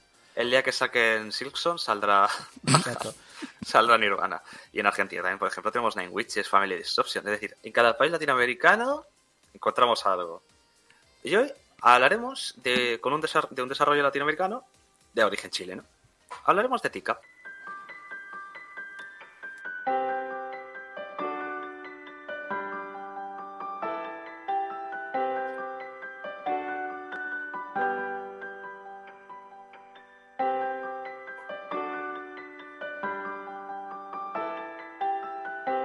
Ticap es el primer juego de Smarto Club, el estudio conformado y fundado por Francesca Melio, Alonso Canales y Dani Rojas. los tres se conocieron en la Pontífica Universidad Católica de Chile, Alonso como ingeniero y Francesca y Dani como artistas. Para hablar de la historia del estudio he podido charlar un rato con Alonso sobre cómo fue su aventura conjunta hasta formar el estudio y cómo ha sido lanzar un videojuego como Tika. Porque si alguien sabe de videojuegos por su bagaje, ese es Alonso. Yo en mi caso tuve una historia como que directa, en el sentido de que cuando era pequeño mis padres trabajaban en una empresa de videojuegos educativos llamada Jumpstarts. Era una empresa de Estados Unidos que se dedicaba a hacer juegos educativos para estudiantes de básica. Ellos trabajaban allí de programadores y yo, de chico, pues iba a su trabajo a probar los distintos juegos que hacían ellos. Y desde allí tuve yo el bicho de querer desarrollar juegos algún día eran juegos entretenidos. No te creas el estigma de que eran infames, porque seguramente si hubieran sido infames no hubiera quedado tan inspirado yo. Eran referentes míos, y eso fue como la puerta de entrada por la que después me regalaron un PlayStation, que fue mi primera consola, y a partir de allí comencé a desarrollarme más y a meterme en ese mundo. Así que ahí fue como mi puerta inicial. Y con esa impresión, ahí de chico, probé como distintos programas, así como el Game Maker o programas por el estilo, que eran como más amigables, y aprendí un poco sobre el desarrollo de juegos de poquito a poquito. Y a poco mayor ya empecé a aprender programación, y con eso ya pude meterme más en serio. Pero no hice muchas cosas, bueno, igual hice un par de juegos pequeños, pero le puse un poco más de empeño cuando ya estaba terminando mi educación básica del colegio y pasé a la universidad, y decidí estudiar informática para profundizar más.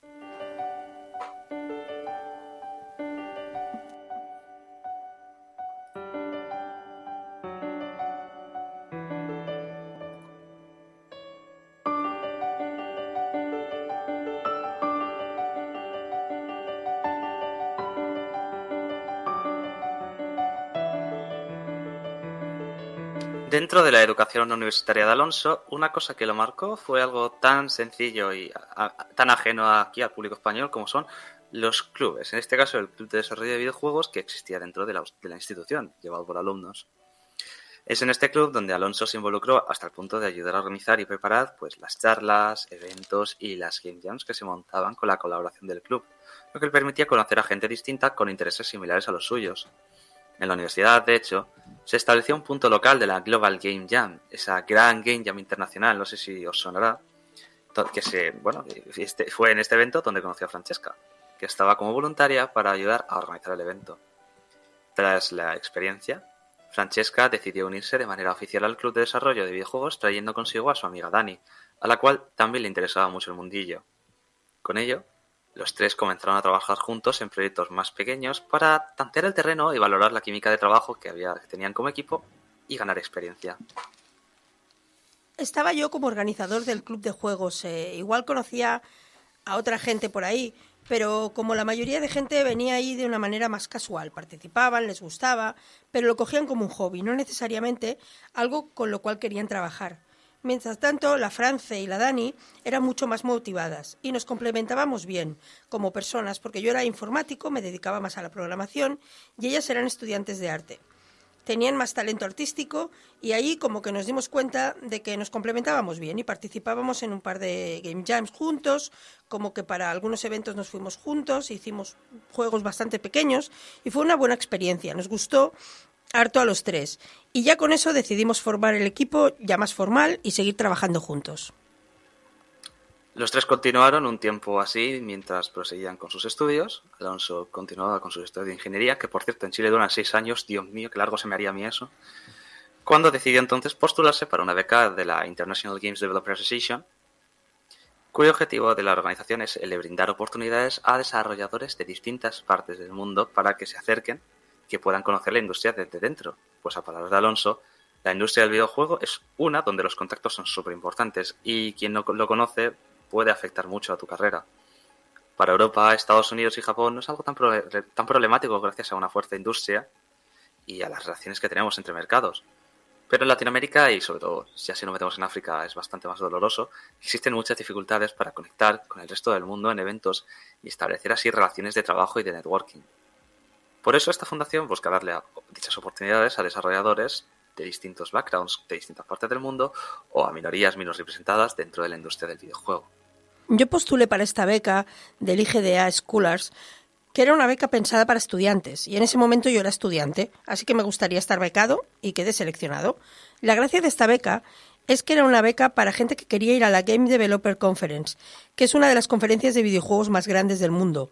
Ocurre todos los años alrededor de marzo en San Francisco, California, y entonces, como que al estar seleccionado, ganaba la beca para ir a ese evento. Estaba súper feliz e ilusionado, preparando las maletas para poder partir, pero eso fue en el 2020, donde partió toda esa cosa de la pandemia, así que el evento fue cancelado. Así que todas las maletas que había armado, pues no, fueron perdidas. Pero lo bueno es que este programa se adaptó al nuevo mundo en remoto porque se armó gracias a la pandemia y empezó a hacer actividades de manera virtual online. Y con eso pude igual conocer a mucha gente y hacer contactos y networking. Obviamente no es tan chulo como ir al mismísimo evento y conocer gente en persona y participar en las distintas charlas y eventos y fiestas que hay, pero fue una buena instancia para conocer gente.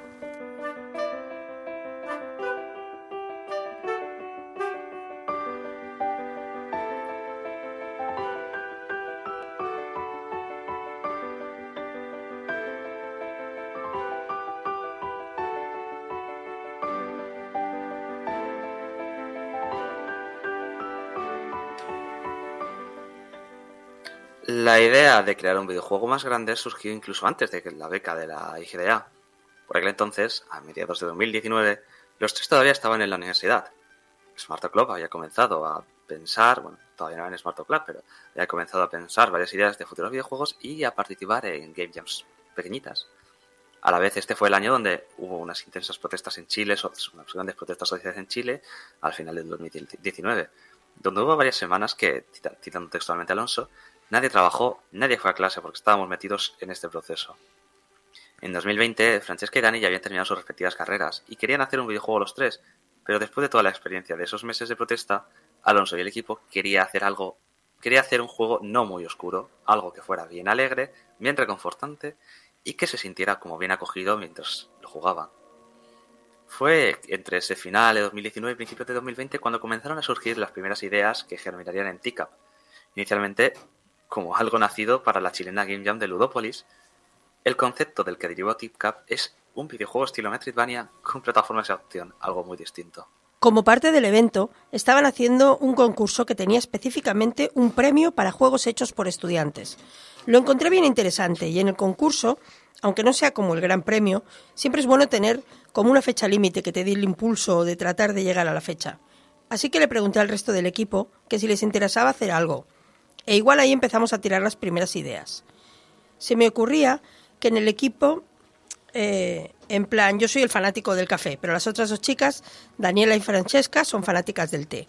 Pues estaba pensando yo qué tipo de idea pues podía aprovechar para eso, para motivarlas también a participar conmigo en el concurso y la idea que propuse yo en aquel momento era bien distinta. Era un juego estilo Metroidvania con plataformas y una puntuación donde uno jugaba no sé si conoces la película del estudio Ghibli, El mundo de Arrietty, Arrietty y el mundo de los diminutos en España, que es como se que trata de personas de miniatura que viven en una casa. Entonces, en su concepto original, Teacup se trataba de una niña en miniatura que vive en una casa que era como fanática del té y quería recolectar como distintas cosas para tener tés en su mini casa y se desarrolla así como un Metroidvania aprendiendo distintas habilidades a medida que uno exploraba la casa y conocía mejor la familia que residía en la casa grande donde vivía esta minifamilia, cómo controlar, controlar un hilo de coser. Y esto lo usaba como gancho para llegar a otros lugares e ir desbloqueando objetos que le dan habilidades nuevas para seguir explorando el mundo y ayudarte a encontrar los test. Y al final salir al mundo para encontrar más test para la casa. Eso fue como la primera versión de la idea, que era harto más como un juego de acción, de aventuras, por un lado era una idea demasiado ambiciosa para nosotros, que no teníamos tanta experiencia juntos todavía. Y también igual al resto del equipo les interesaba más la parte narrativa, no necesariamente la parte de acción. Así que no les gustaba tanto. Pero al final lo definitivo fue que, quedamos, que quedaba poco tiempo para el curso y decidimos mejor no participar y enfocarnos en nuestros estudios. Pero queda guardada la idea de una niña a la que le gusta el té y necesitaba salir a recolectarlo. Y eso quedó guardado hasta que a finales de 2019, principios de 2020, empezamos a desarrollarlo como de verdad. Porque esta idea fue una idea que se me ocurrió a mí, pero cuando empezamos a desarrollarlo en conjunto, hicimos un proceso ya más bien de brainstorming entre los tres, y con eso como que agarramos varios referentes que nos gustaban. Por ejemplo, Harto en ese momento nos gustaba todos los libros de ilustraciones infantiles clásicos, así como con esa textura, y también nos gustaban esos cuentos que tenían animales. También estábamos mirando el clásico juego Night in the Woods, que también son puros animales los personajes. Y con esa combinación de inspiraciones comenzó a tomar forma Teacup, como lo es hoy en día.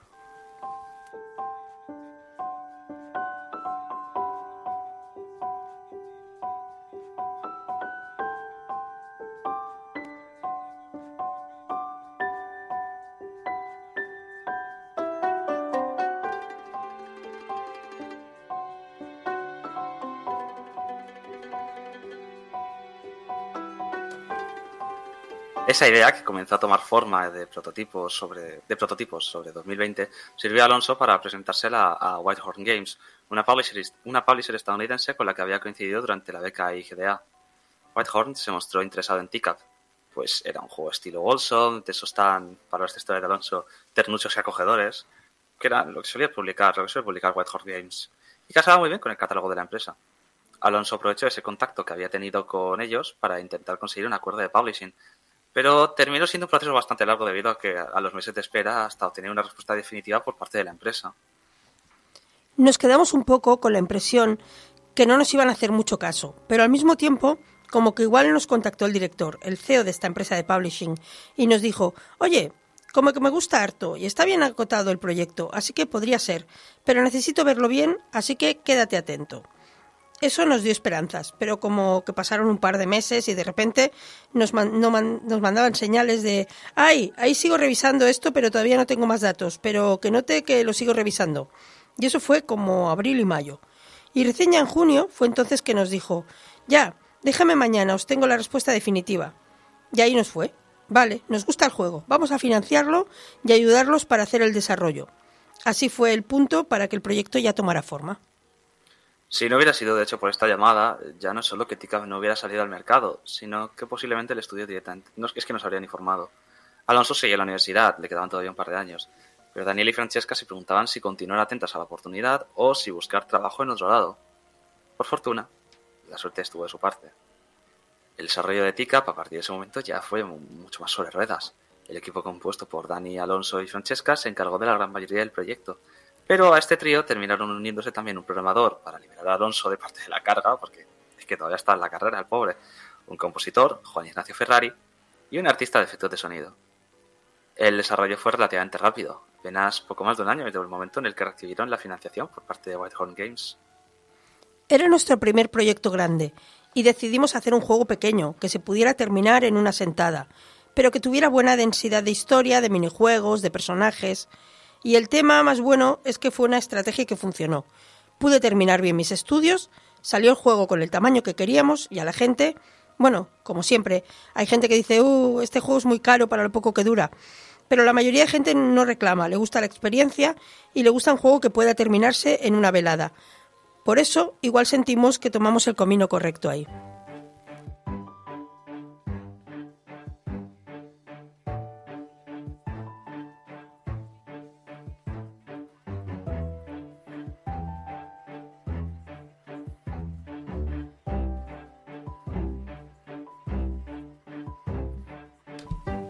Las críticas a Tika fueron muy positivas, especialmente si tenemos en cuenta el poco bagaje del estudio. Al final esta es su prima. Las ventas tampoco fueron mal, reconoce el propio Alonso. No fue como el gran hit de ventas que nos hizo millonarios, pero le fue bien. Recuperamos el costo de inversión de desarrollo del juego. Y también un factor súper crucial fue que gracias a Whitehorn Games se pudo lanzar el juego también en consolas, Nintendo Switch, PlayStation y Xbox. Y eso también fue un factor súper importante para poder llegar a más público. Así que por el lado económico estamos súper contentos. No fue un hit, pero tuvo su gran resultado para ser nuestro primer juego y ser un estudio pequeño. Y en cuanto a la recepción de crítica, también estamos súper felices. Como que hemos tenido gente que le encanta el juego, que le encantamos los, personajes y justamente como que dicen, wow, me encantó el mundo, querría vivir aquí. Y para nosotros era súper importante crear ese mundo simpático de animales, donde todos eran súper amables contigo, con la TICAP, y estamos felices de haber logrado nuestra visión inicial del juego.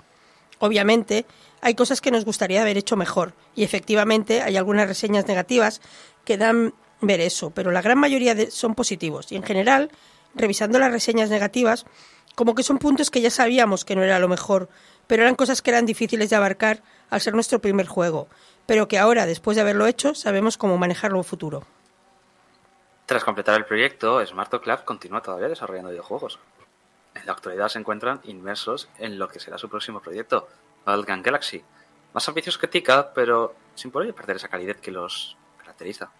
Queríamos hacer un juego con algo más de estrategia, de mecánica. Así que estamos desarrollando este juego que se trata de que uno trabaja en una oficina de diseño de planetas. Un trabajo fantástico, con una estética ridícula, estilo Katamari Damacy, que es uno de nuestros referentes. En este, uno juega como uno que llega de practicante a esta oficina de arquitecto de planetas y tienes que diseñarlos para llenar el universo con planetas nuevos. Es un juego ya más de puzzles y estrategia, donde uno va poniendo fichas para construir planetas y tienes como que ver cuál es la manera óptima de poner las fichas.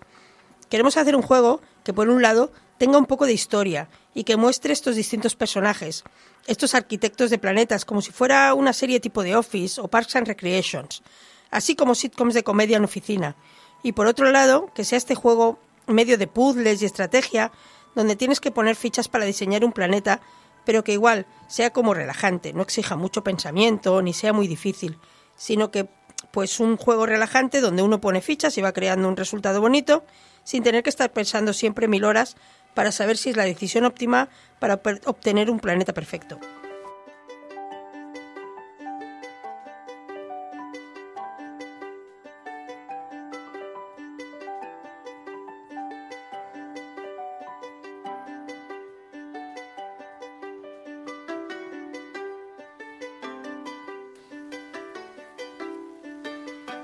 Como ya comenté al principio, Smarto Club y todos sus integrantes son chilenos, un país cuya industria del videojuego está en sus primeras, no son exactamente sus primeras etapas, pero no es una industria del videojuego tan potente como la que podemos tener, por ejemplo, en Europa.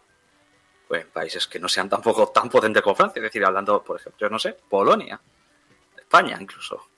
Un ejemplo de ello es la distribución de ventas de TICAP tratándose de un estudio latinoamericano. El gran porcentaje de nuestras ventas han sido en países del hemisferio norte, es decir, países de Europa y Estados Unidos.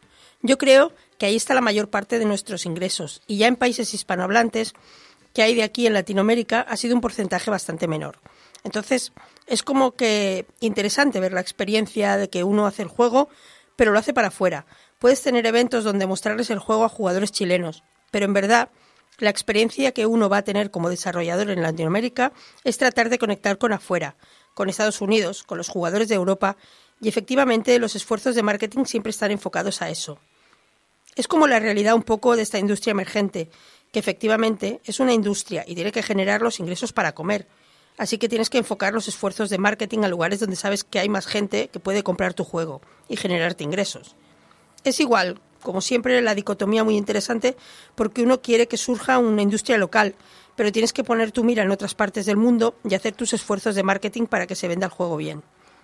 Otro factor importante es el pricing regional que tiene Steam, que por ejemplo sale más barato comprar el juego en algunos stores, como por ejemplo en Argentina, donde el precio es más barato que en Estados Unidos. Entonces, igual, aunque uno lograra que el mismo número de argentinos comprara un juego, igualmente están generando menos beneficios porque ellos están comprando el juego más barato de lo que se vende en Estados Unidos.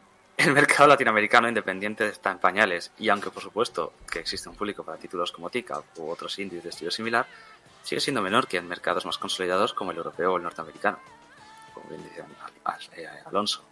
Latinoamérica carece también de muchas de las infraestructuras y conexiones que poseen los principales mercados de videojuegos tanto a nivel de feria como en las conexiones entre los diferentes países de la zona a la hora de crear networking. Pero estas, esto existe. Estos eventos, esta gente que existe y luchan por hacerse con una voz que resuene por todo el mundo. Han habido como varios intentos de cosas a nivel latinoamericano. Creo que existe la Latam Video Games Federation, si no me equivoco con el nombre, que es como una agrupación de distintas asociaciones locales que cada país quieren como unir un poco más los distintos grupos que habían que representaban a los desarrolladores de cada país. En general, no sé si han hecho como actividades que representan esta federación, pero si se hacen eventos locales como en cada país, y creo que, de hecho, uno que se hace ahora en Perú, la Just Now Games Festival, y siempre, aunque ocurra en un país que se hace un esfuerzo para invitar a desarrolladores de otros países latinoamericanos, para que muestren sus juegos y puedan conocer a desarrolladores de otros países, que ya somos todos pequeños, pero se tienen ideas interesantes y hasta ganas de cooperar. Eso sí, al final lo más grande es en Brasil, la Big Festival, que es la Brazilian Independent Game Festival. Y esa al final termina siendo un punto de encuentro gigante, porque es en Brasil, que queda una ubicación bastante más accesible a varios desarrolladores de este sector al ser tan grande. Y al ser una potencia igual a nivel internacional, vienen empresas de Estados Unidos, vienen empresas de Europa a este festival, a ver qué está pasando. Y ahí como que se genera un punto de encuentro bueno, donde en verdad los desarrolladores van a este festival y concentran sus esfuerzos para poder hablar con publishers y inversionistas de Estados Unidos y Europa, pero como van todos también, les sirve como instancia para conocerse entre sí los distintos desarrolladores de Latinoamérica.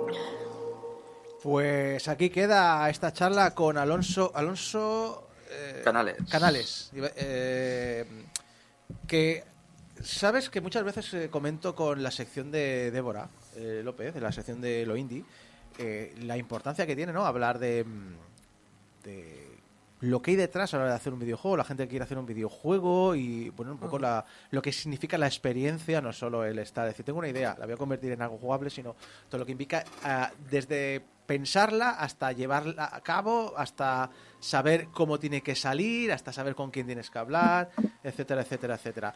Y aunque últimamente hemos estado hablando aspectos más eh, etéreos sobre el mundo del videojuego, sobre cómo se diseña una, una ciudad urbana para que parezca interesante, cómo se desarrolla una sensación de, de, de arqueología dentro de un videojuego, hoy ha sido más de rollo decir, no, no, eh, quiero llevar un juego a cabo y desde el planteamiento del juego y mis capacidades y mis recursos y el país en el que vivo y los contactos que tengo y cómo lo llevo al mercado y cómo puedo pagar para poder comer de esto y cómo puedo compaginarlo con mi vida, creo que Alonso Canales ha sabido expresar muy bien todo lo que supone de principio a fin el lanzamiento de un videojuego independiente. Mm. Pido un poco también de perdón a Mario, porque claro, el chico es chileno y quizás tendría que haber adaptado un poco algunas expresiones a, a, a- a cómo, a cómo hablamos nosotros aquí en España, porque había algunas cosas que, claro, yo, yo en mi cabeza las, las escribí pues, eh, escuchándolas Sí. y dije, vale, lo hice así y tú, claro, a ti te... No, está. Yo he llegado a pensar en, en intentar, de prepensado, no me va a salir, va a ser más ofensivo, Sí. porque sí que son expresiones que realmente eh, requieren del acento de la zona para que se digan como deben decirse, pero bueno, yo, yo lo he hecho lo mejor que he podido. No te preocupes, además, porque eh, es español. Todos, Sí. todos los es- diferentes españoles son español. Otra cosa es que aquí estamos en España y tenemos el modismo, los modismos eh, de castellanos, eh, que, bueno, que para hacer un programa en España están correctos, pero no es incorrecto usar los modismos de otros No, no, países ni españoles. mucho menos. Hispanohablantes, mejor dicho, no españoles, obviamente. Hispanohablantes, eh, porque es, es español igualmente. Y me parece recordar que la RAE reconoce todas las, las variantes del español como español y es- ninguna de ellas es incorrecta, simplemente son más propias de una zona que de otra y punto. Sí, pero los muy cabrones siguen sin reconocer el inclusivo. Qué joder. Eh, pero reco- recordemos, eh, la ¡El no está- inclusivo no es malo! lo acabarán imponiendo si la gente lo acaba usando. Porque recordemos que la RAE no dice cómo tiene que hablar, recoge cómo habla la gente. Que eso a veces la gente se lo olvida. Y siempre habrá algún tarao. eh, ¿cómo, cómo era el, el, el escritor? El este? perrete verte. Sí, Perrete, verte. Reverte, gilipollas. Eh, que, que te dice, no, esto se hace así. Pero no, al final la gente hace lo que le sale de las narices y al final la RAE pues acaba reconociendo que la gente habla como le sale de las narices. Y no hay mucho más allá. Pero bueno, muchas gracias Julio por otro de Pixel a Pixel súper interesante. Dime, dime, dime. Un último detalle, es decir, si queréis, si tenéis curiosidad sobre TICAP, haced como Junior de Marmot y revisad vuestra... Si tenéis el Humble Bundle, es muy posible que tengáis el juego. Eso, tener un ojo echado a vuestros bundles.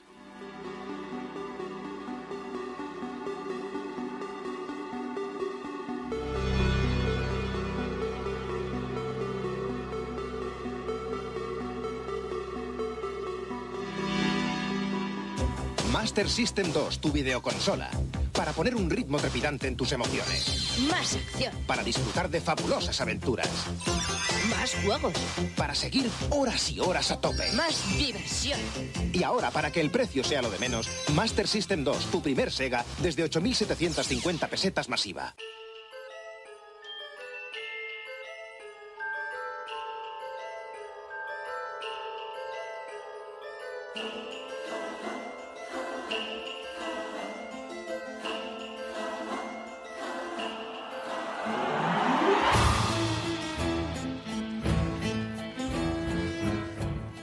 No era una noche oscura ni tormentosa. Debería haberlo sido, pero el tiempo está como una cabra. Por cada científico loco que da con una tormenta eléctrica la noche en que termina la obra maestra que yace en la mesa de autopsias, cientos pasan el rato, ociosos, bajo el pacífico cielo estrellado, mientras Igor se va apuntando horas extras. Pero que la niebla y más tarde la lluvia y la temperatura bajando a unos 7 grados no dé a nadie la falsa sensación de seguridad. Solo porque la noche esté tranquila, no hay que dar por sentado que las fuerzas del mal no andan sueltas. Siempre salen al exterior. Están en todas partes.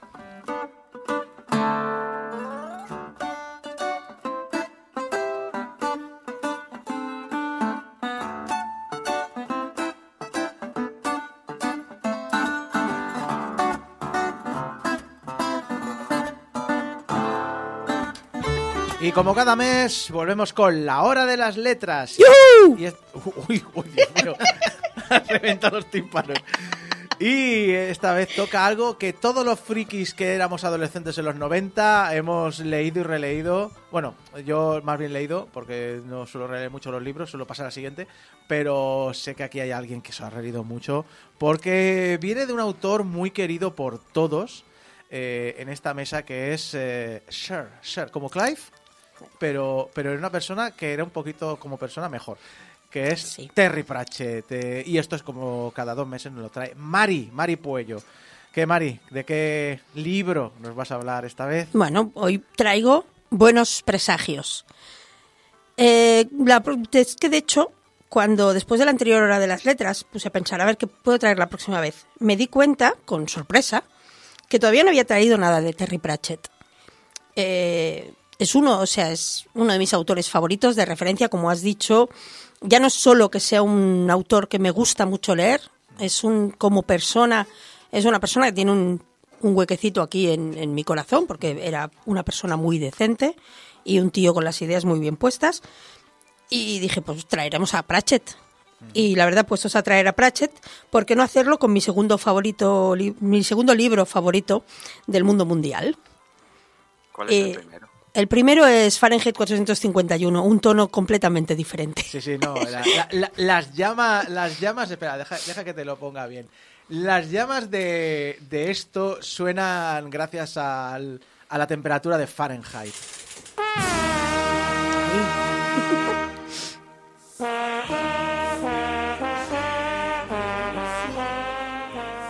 Todo mientras arden libros y más Bueno, libros. aunque Fahrenheit posiblemente era más una crítica al macartismo que a Ah, que, que una llamada al comunismo, pero sí, es, es este rollo. bueno, Buenos presagios. Era, era el gran enemigo del, de- del, del macartismo, el comunismo. Sí, pero que, que la crítica a Fahrenheit, en cua- Fahrenheit 451, que es que ya traje a Bradbury con otro libro, pero siempre puede volver a Bradbury. Eh, un día ya os traeré Fahrenheit 451 y hablaremos de él. Te damos una hora entera con, el, eh, con himnos eh, soviéticos diferentes de fondo, ¿no? Bueno, Bueno, bueno.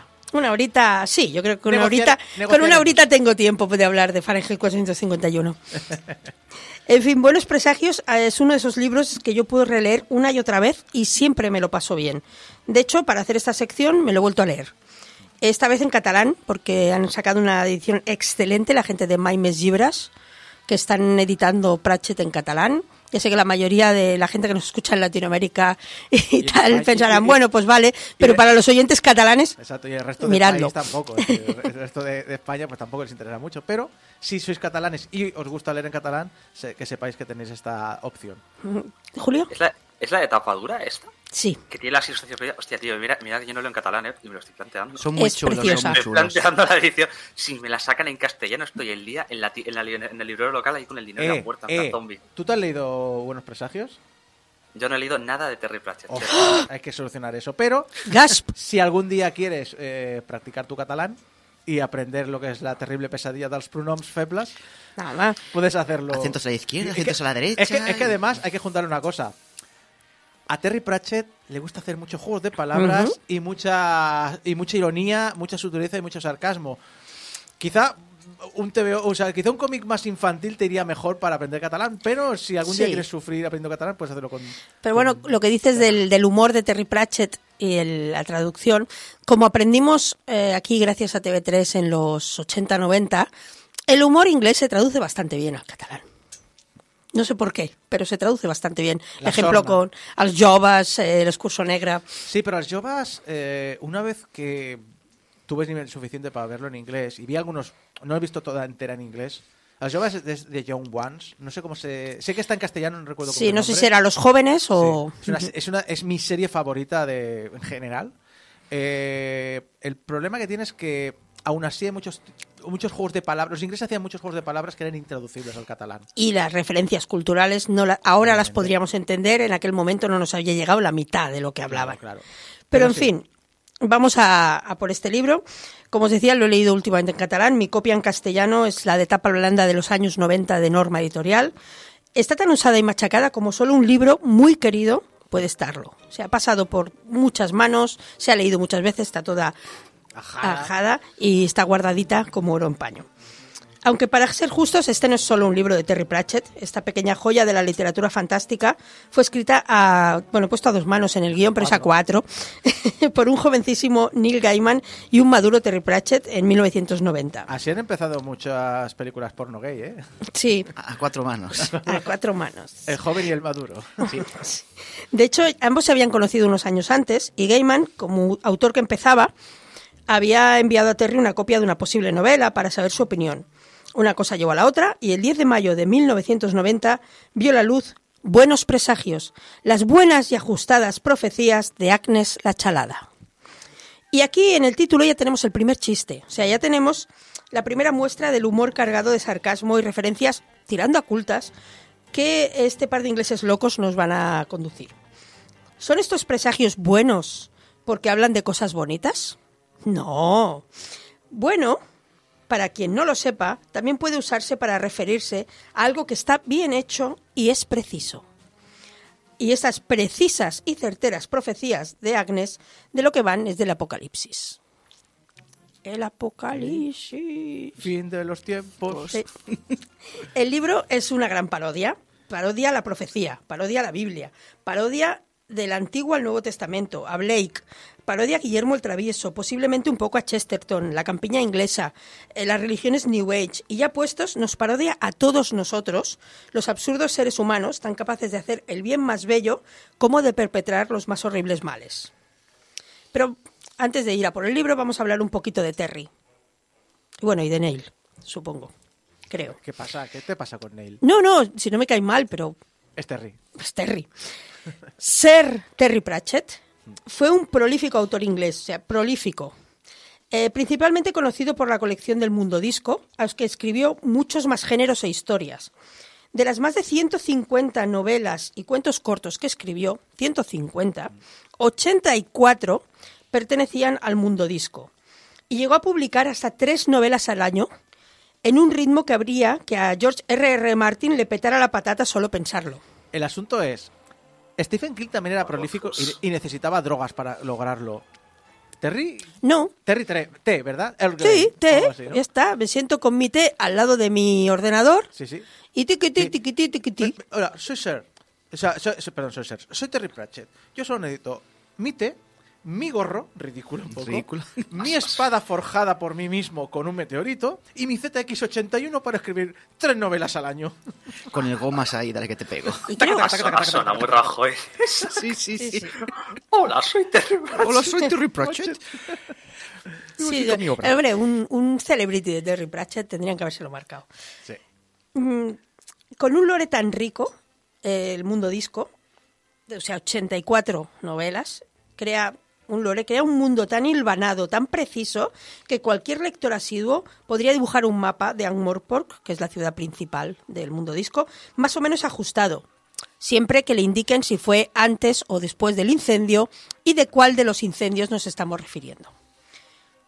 Ese es el mundo disco. En la ciudad que estaba dirigida por el patricio. Exacto. El hombre que creía que un hombre, un voto. Él era ese hombre, él tenía ese voto. Exacto.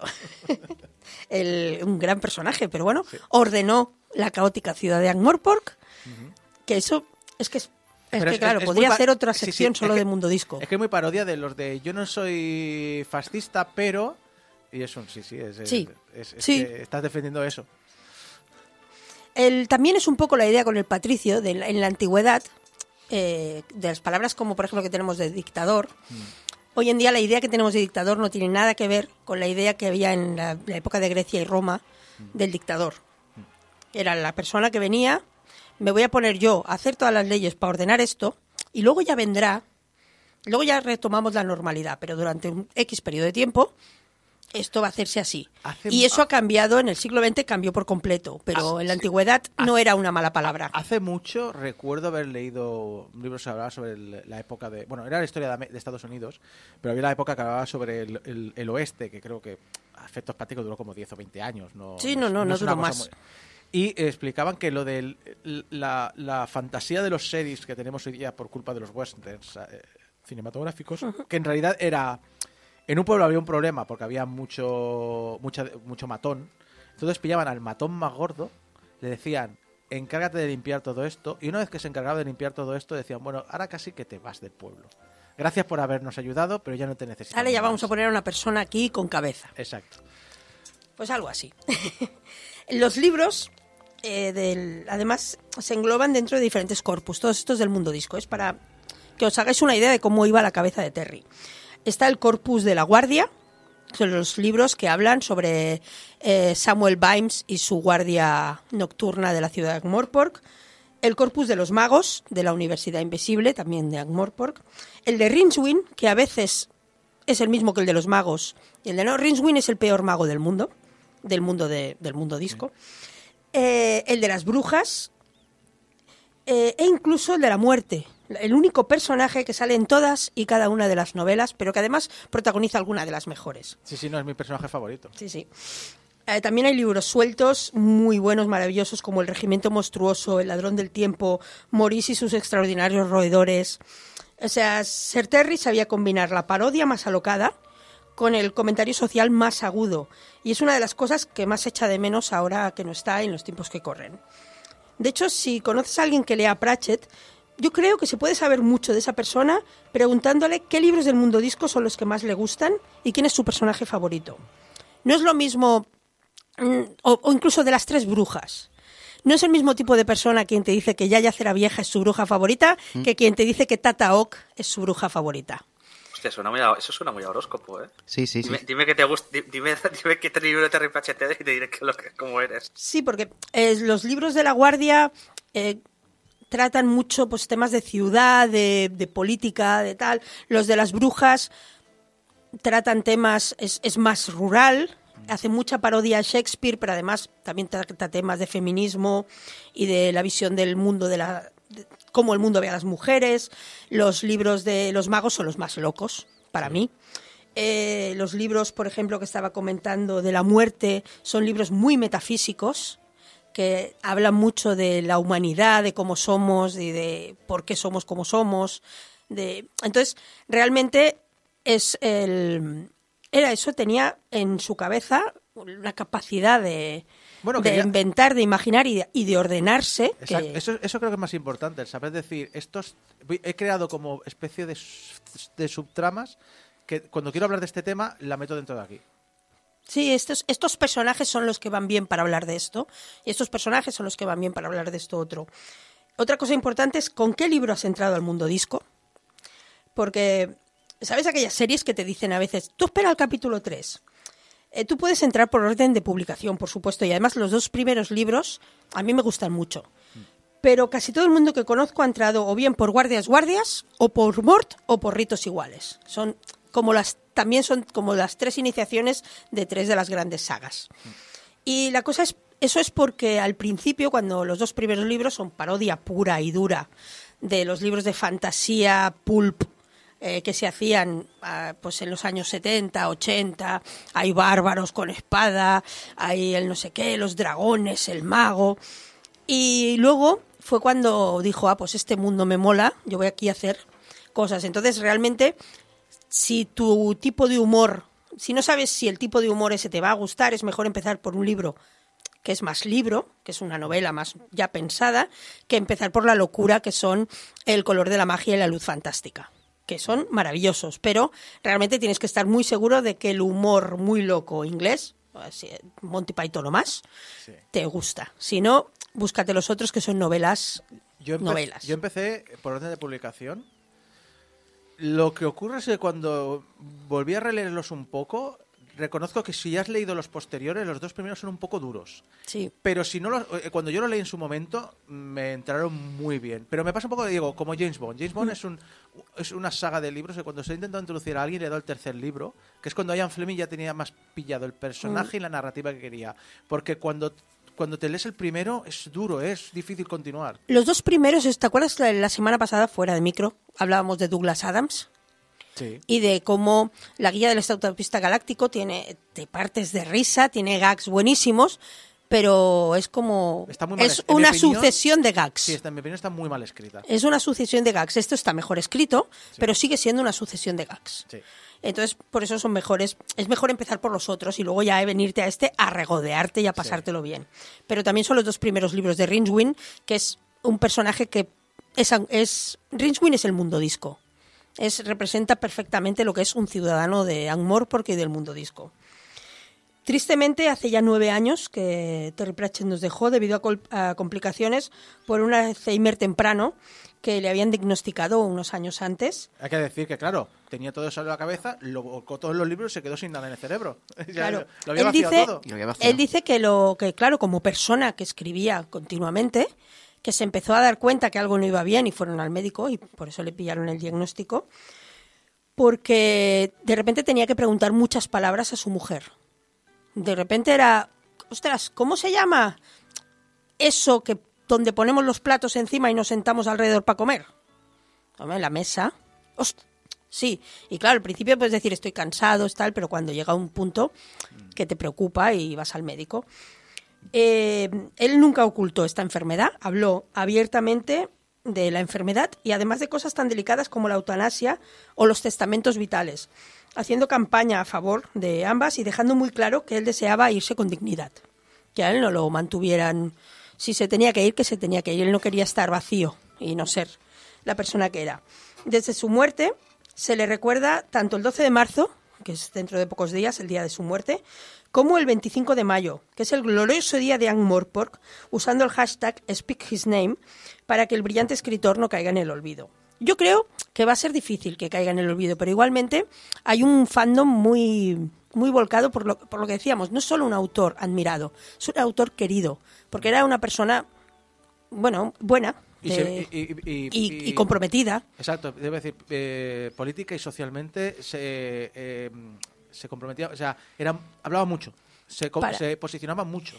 A ver, es, es como su para que la gente vea que como estaba también de comprometido socialmente, en uno de los libros de La Guardia, en Guardias Guardias, de hecho, es donde expuso su teoría social de, de las chanclas de Samuel Vimes, en la que el personaje principal explica que él, con su mísero sueldo, solo se puede comprar chanclas baratas. Y sabe que se tiene que comprar las siguientes chanclas cuando ya nota, cuando camino ya puedo notar la forma que tienen las piedras de la calle. Eso quiere decir que ya no tengo mucha suela y me de comprar unas nuevas. Son chanclas muy baratas, de unos, de unos 10 dólares, pongamos. Claro, si me compraran unas de 100 dólares, igual me durarían 20 años antes de tenerme que comprar otras. Con lo cual, a la larga, me voy a gastar más dinero siendo pobre que pudiendo gastarme die- eh, 100 dólares en botas. Pero no puedo gastarme 100 dólares en botas porque nunca tengo ahorros suficientes. Eso es una descripción de, de cómo funciona el capitalismo y de cómo los pobres estamos continuamente gastando dinero sin poder ahorrar porque solo podemos comprar cosas baratas y defectuosas. Y es un comentario de un personaje en un libro. Y se ha repetido últimamente. Claro, sí, sí, últimamente se repite muchísimo porque últimamente está, o sea, este señor, eh, yo creo que cuesta mucho eh, olvidarlo y a mí no me avergüenza reconocer que cuando me contaron que había muerto lloré y que yo un día no lo tengo muy superado. Me está al nivel de cuando me acuerdo de que mi yaya ya no está, pues a ese nivel está Sir Terry. Conozco gente que lloró cuando se fue Messi del Barça y sigue y sigue y sigue llorando por ello, o sea que bueno, no sigue llorando, pero sigue afectando, o sea que Sí, sí. lo mismo, es decir, es, es, es- al final es lo que afecta a cada uno. Exacto. Respecto a la otra mitad de la pareja de autores, Neil Gaiman sigue vivo y activo, por suerte. Es otro inglés. Es, no es tan prolífico, pero la verdad es que es bastante omnipresente. Pues ha sido guionista de cómic. Muchas, ha escrito novelas de diferentes géneros y tonos, eh, siempre con un elemento de fantasía un poco oscura. También eh, se le ha llevado muchísimo a cine y televisión y es además es un señor bastante majete, bastante locuaz y cuya, cuya imaginación nos ha traído mundos como el de Sandman, Coraline, Stardust, Neverwhere, American Gods. Y también es un señor muy público en Internet donde no tiene miedo de dar su opinión y trolear a los trolls, que eso es una de las grandes cosas que hace Neil Gaiman, trolear a los trolls. Eh, pero bueno, que llevo ya media sección Bueno, media media media mira la hora. Bueno, pues yo, pues vamos a darnos un poco de prisa, porque aún no he hablado del libro. Buenos presagios es, como decía, un libro sobre el apocalipsis. Pero es también un libro sobre el amor, sobre el bien y el mal, los planes mejores forjados, la inefabilidad, el destino y el libre albedrío. No hace falta conocer todas las referencias que te toca, aunque ayuda para partirse más al ojete, la verdad. Y aunque tampoco son referencias excesivamente oscuras, al menos yo creo que son- no lo son para los que estudiamos EGB y crecimos viendo pelis bíblicas todas las Semanas Santas, sí que es cierto que, que bueno, que algunas son viejunas, son referencias bastante viejunas, porque estamos hablando de un libro escrito hace 34 años, escritos por señores que ya eran adultos entonces. Así que no espero que los lectores jóvenes pillen a la primera quién es el señor que canturrea feliz mientras hace hamburguesas en Des Moines, pero al menos todo el mundo tendría que saber quién es el tipo alto y de negro que siempre lleva una dentada sonrisa en el rostro porque vaya, sin piel pocas opciones más te quedan. La muerte, sí. Por si acaso. Dicho esto, pillar referencias no es lo que cada vez me atrapa del libro, que para mí sigue sin envejecer. Y son los personajes. Los personajes son tremendamente reales, incluso aquellos que son evidentes caricaturas de, otra gente. Los demonios tan anticuados del infierno que no se han preocupado en actualizarse para el siglo XX son ese jefe eh, de la empresa que aún te habla de cuando él estaba en tu puesto y cómo hacía él las cosas. O la monja satánica que, bueno, es satánica porque, bueno, en casa lo eran. Y pues no celebras tú la Navidad o te casas por la iglesia porque, bueno, es lo que hacemos, ¿no? Quiero decir, sí, es una caricatura, pero es, es, es que somos así. Sí, tal cual. El libro no da puntadas sin hilo y en cada edad que lo leo yo me encuentro fascinada por un personaje o por una situación u otra. Pues claro, cuando lo leí de adolescente me fijé en una serie de cosas que ahora de mayor me estoy fijando en otras. Que pienso, qué cabrón. Aunque claro, los que se comen la escena y todo el mundo conoce son Crowley y Azirafel. El demonio, que en el fondo es buena gente, y el ángel, que en el fondo es un poco cabroncete más cercanos entre ellos que con sus jefes y a los que el siglo XX, el buen vino y los restaurantes caros les gustan más que la idea de una guerra celestial. Así que ambos se proponen intentar impedir que el anticristo desate el fin de los tiempos, ya que los tiempos a ellos ya les están bien. Mientras, Adam es un anticristo gamberro y rebelde que lo único que quiere es un perro patán por su once cumpleaños y un verano que no acabe nunca. El problema es que cuando eres el anticristo, puede que tus deseos se hagan realidad. Y es que el libro no va de provocar el apocalipsis, va de tratar de impedirlo, con hilarantes resultados. El humor del libro toca todas las teclas, excepto el chabacano y el ofensivo, a no ser que seas un inquisidor español. ¡Y oley! Desde el juego de palabras más tonto hasta detalles tan sublimes como la hay una conversación sobre la eternidad entre Crowley y Azirafel que es o Azirafel las tenía todas, incluso la más difícil de encontrar. La Biblia, publicada en 1651 por la editorial londinense Bilton and Scraggs, fue el primero de sus tres grandes desastres editoriales. El libro se conocía como La Biblia del carajo. El extenso error, por llamarlo de alguna manera, del cajista se hallaba en el libro de Ezequiel, capítulo 48, versículo 5. 2. Limitando con Dan, desde la frontera oriental hasta la occidental, a ser una parte. Limitando con Aser, desde la frontera oriental hasta la occidental, Neftalí, una parte. Limitando con Neftalí, desde la frontera oriental hasta la occidental, Manasés, una parte. 5. Al carajo ya. Estoy hasta las mismísimas narices de componer, mírese por donde se mire, el señor Bilton no es un caballero y el señor Scrax no es más que un zoquete usurero y agarrado. A fe mía, con el buen tiempo que hace hoy, cualquier hombre de Dios que tenga un poco de sentido común debería estar gozando del sol y no encerrado todo el santo día en este viejo taller enmohecido, me cago ya. Y limitando con Efraín, desde la frontera oriental hasta la occidental, Rubén, una parte. Y, por supuesto, los pies de página. Esto, esto es un pie de página, de hecho. Eh, no hay un libro de Terry Pratchett sin pies de página, que son auténticos cuentos cortos en sí mismos, que no me importaría leer luego más desarrollados. Pero este es un ejemplo, ¿no? De tú estás leyendo, puedes leerte el libro sin leerte los pies de página, por supuesto, pero léetelos porque te vas a perder toda la gracia. Eh, para mí este libro es un lugar muy agradable al que regresar. Como decía, cada relectura, a medida que acumulo años y experiencia, encuentro detalles que en otras ocasiones simplemente me habían hecho sonreír. Eso sí, es un poco deprimente que treinta y pico años después no hayamos mejorado como especie. El libro habla de nucleares, destrozos en el Amazonas, contaminación, aunque al menos hemos recuperado algunas ballenas con respecto a los años 90. Respecto a otros temas del libro, muchos son recurrentes en Pratchett, el poder de la voluntad, el libre albedrío sobre el destino, eh, incluso la magia, por ejemplo, cómo las personas tenemos en nuestro interior esa capacidad para el bien y el mal, personajes marginales que tienen su corazoncito, las brujas que son más listas que cualquier hombre que se vayan a cruzar en su camino en cualquier momento de su vida. Y tal vez porque Gaiman comenzaba en aquel momento y Pratchett ya era una fuerza de la naturaleza, siempre me ha sido más fácil ver la mano de Pratchett en el libro, pero el final, o más bien la resolución de, del conflicto, sí que es muy Gaiman. Es el tipo de metáfora de juego mental que he encontrado en otras de sus obras. Sin spoilear, la primera vez que me lo leí tuve que ir atrás otra vez, volverlo a leer y decir, ¡hostia! Es muy sutil y hay un poco de Deus ex machina, pero estamos hablando de fuerzas cósmicas capaces de alterar la realidad solo con el deseo. Y bueno, ya voy a ir cerrando, que ya estamos. Leeroslo, por favor, y si no, al menos miraros la serie en Amazon Prime, pero leeroslo.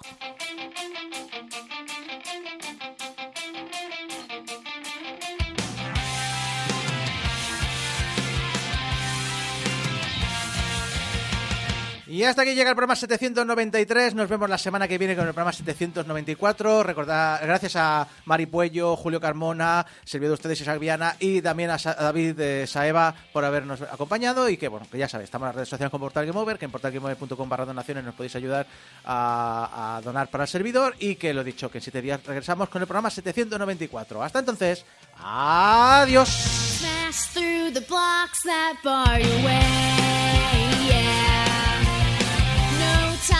Fear,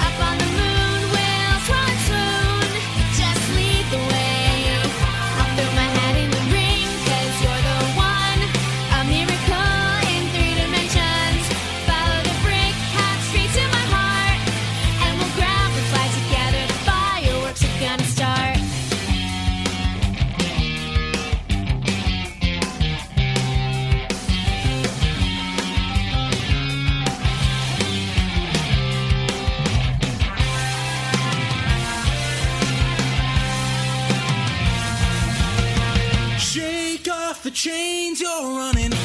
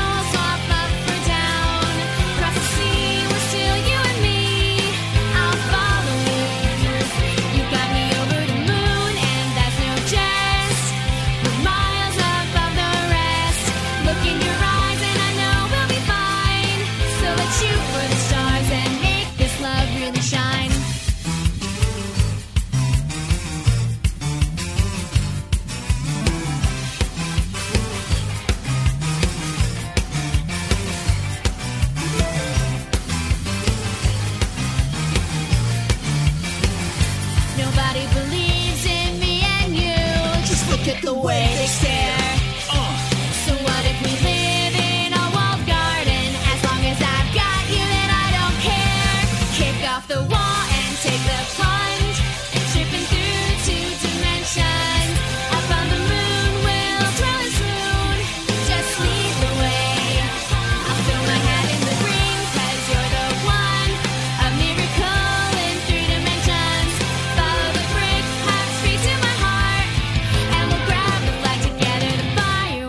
Gonna start.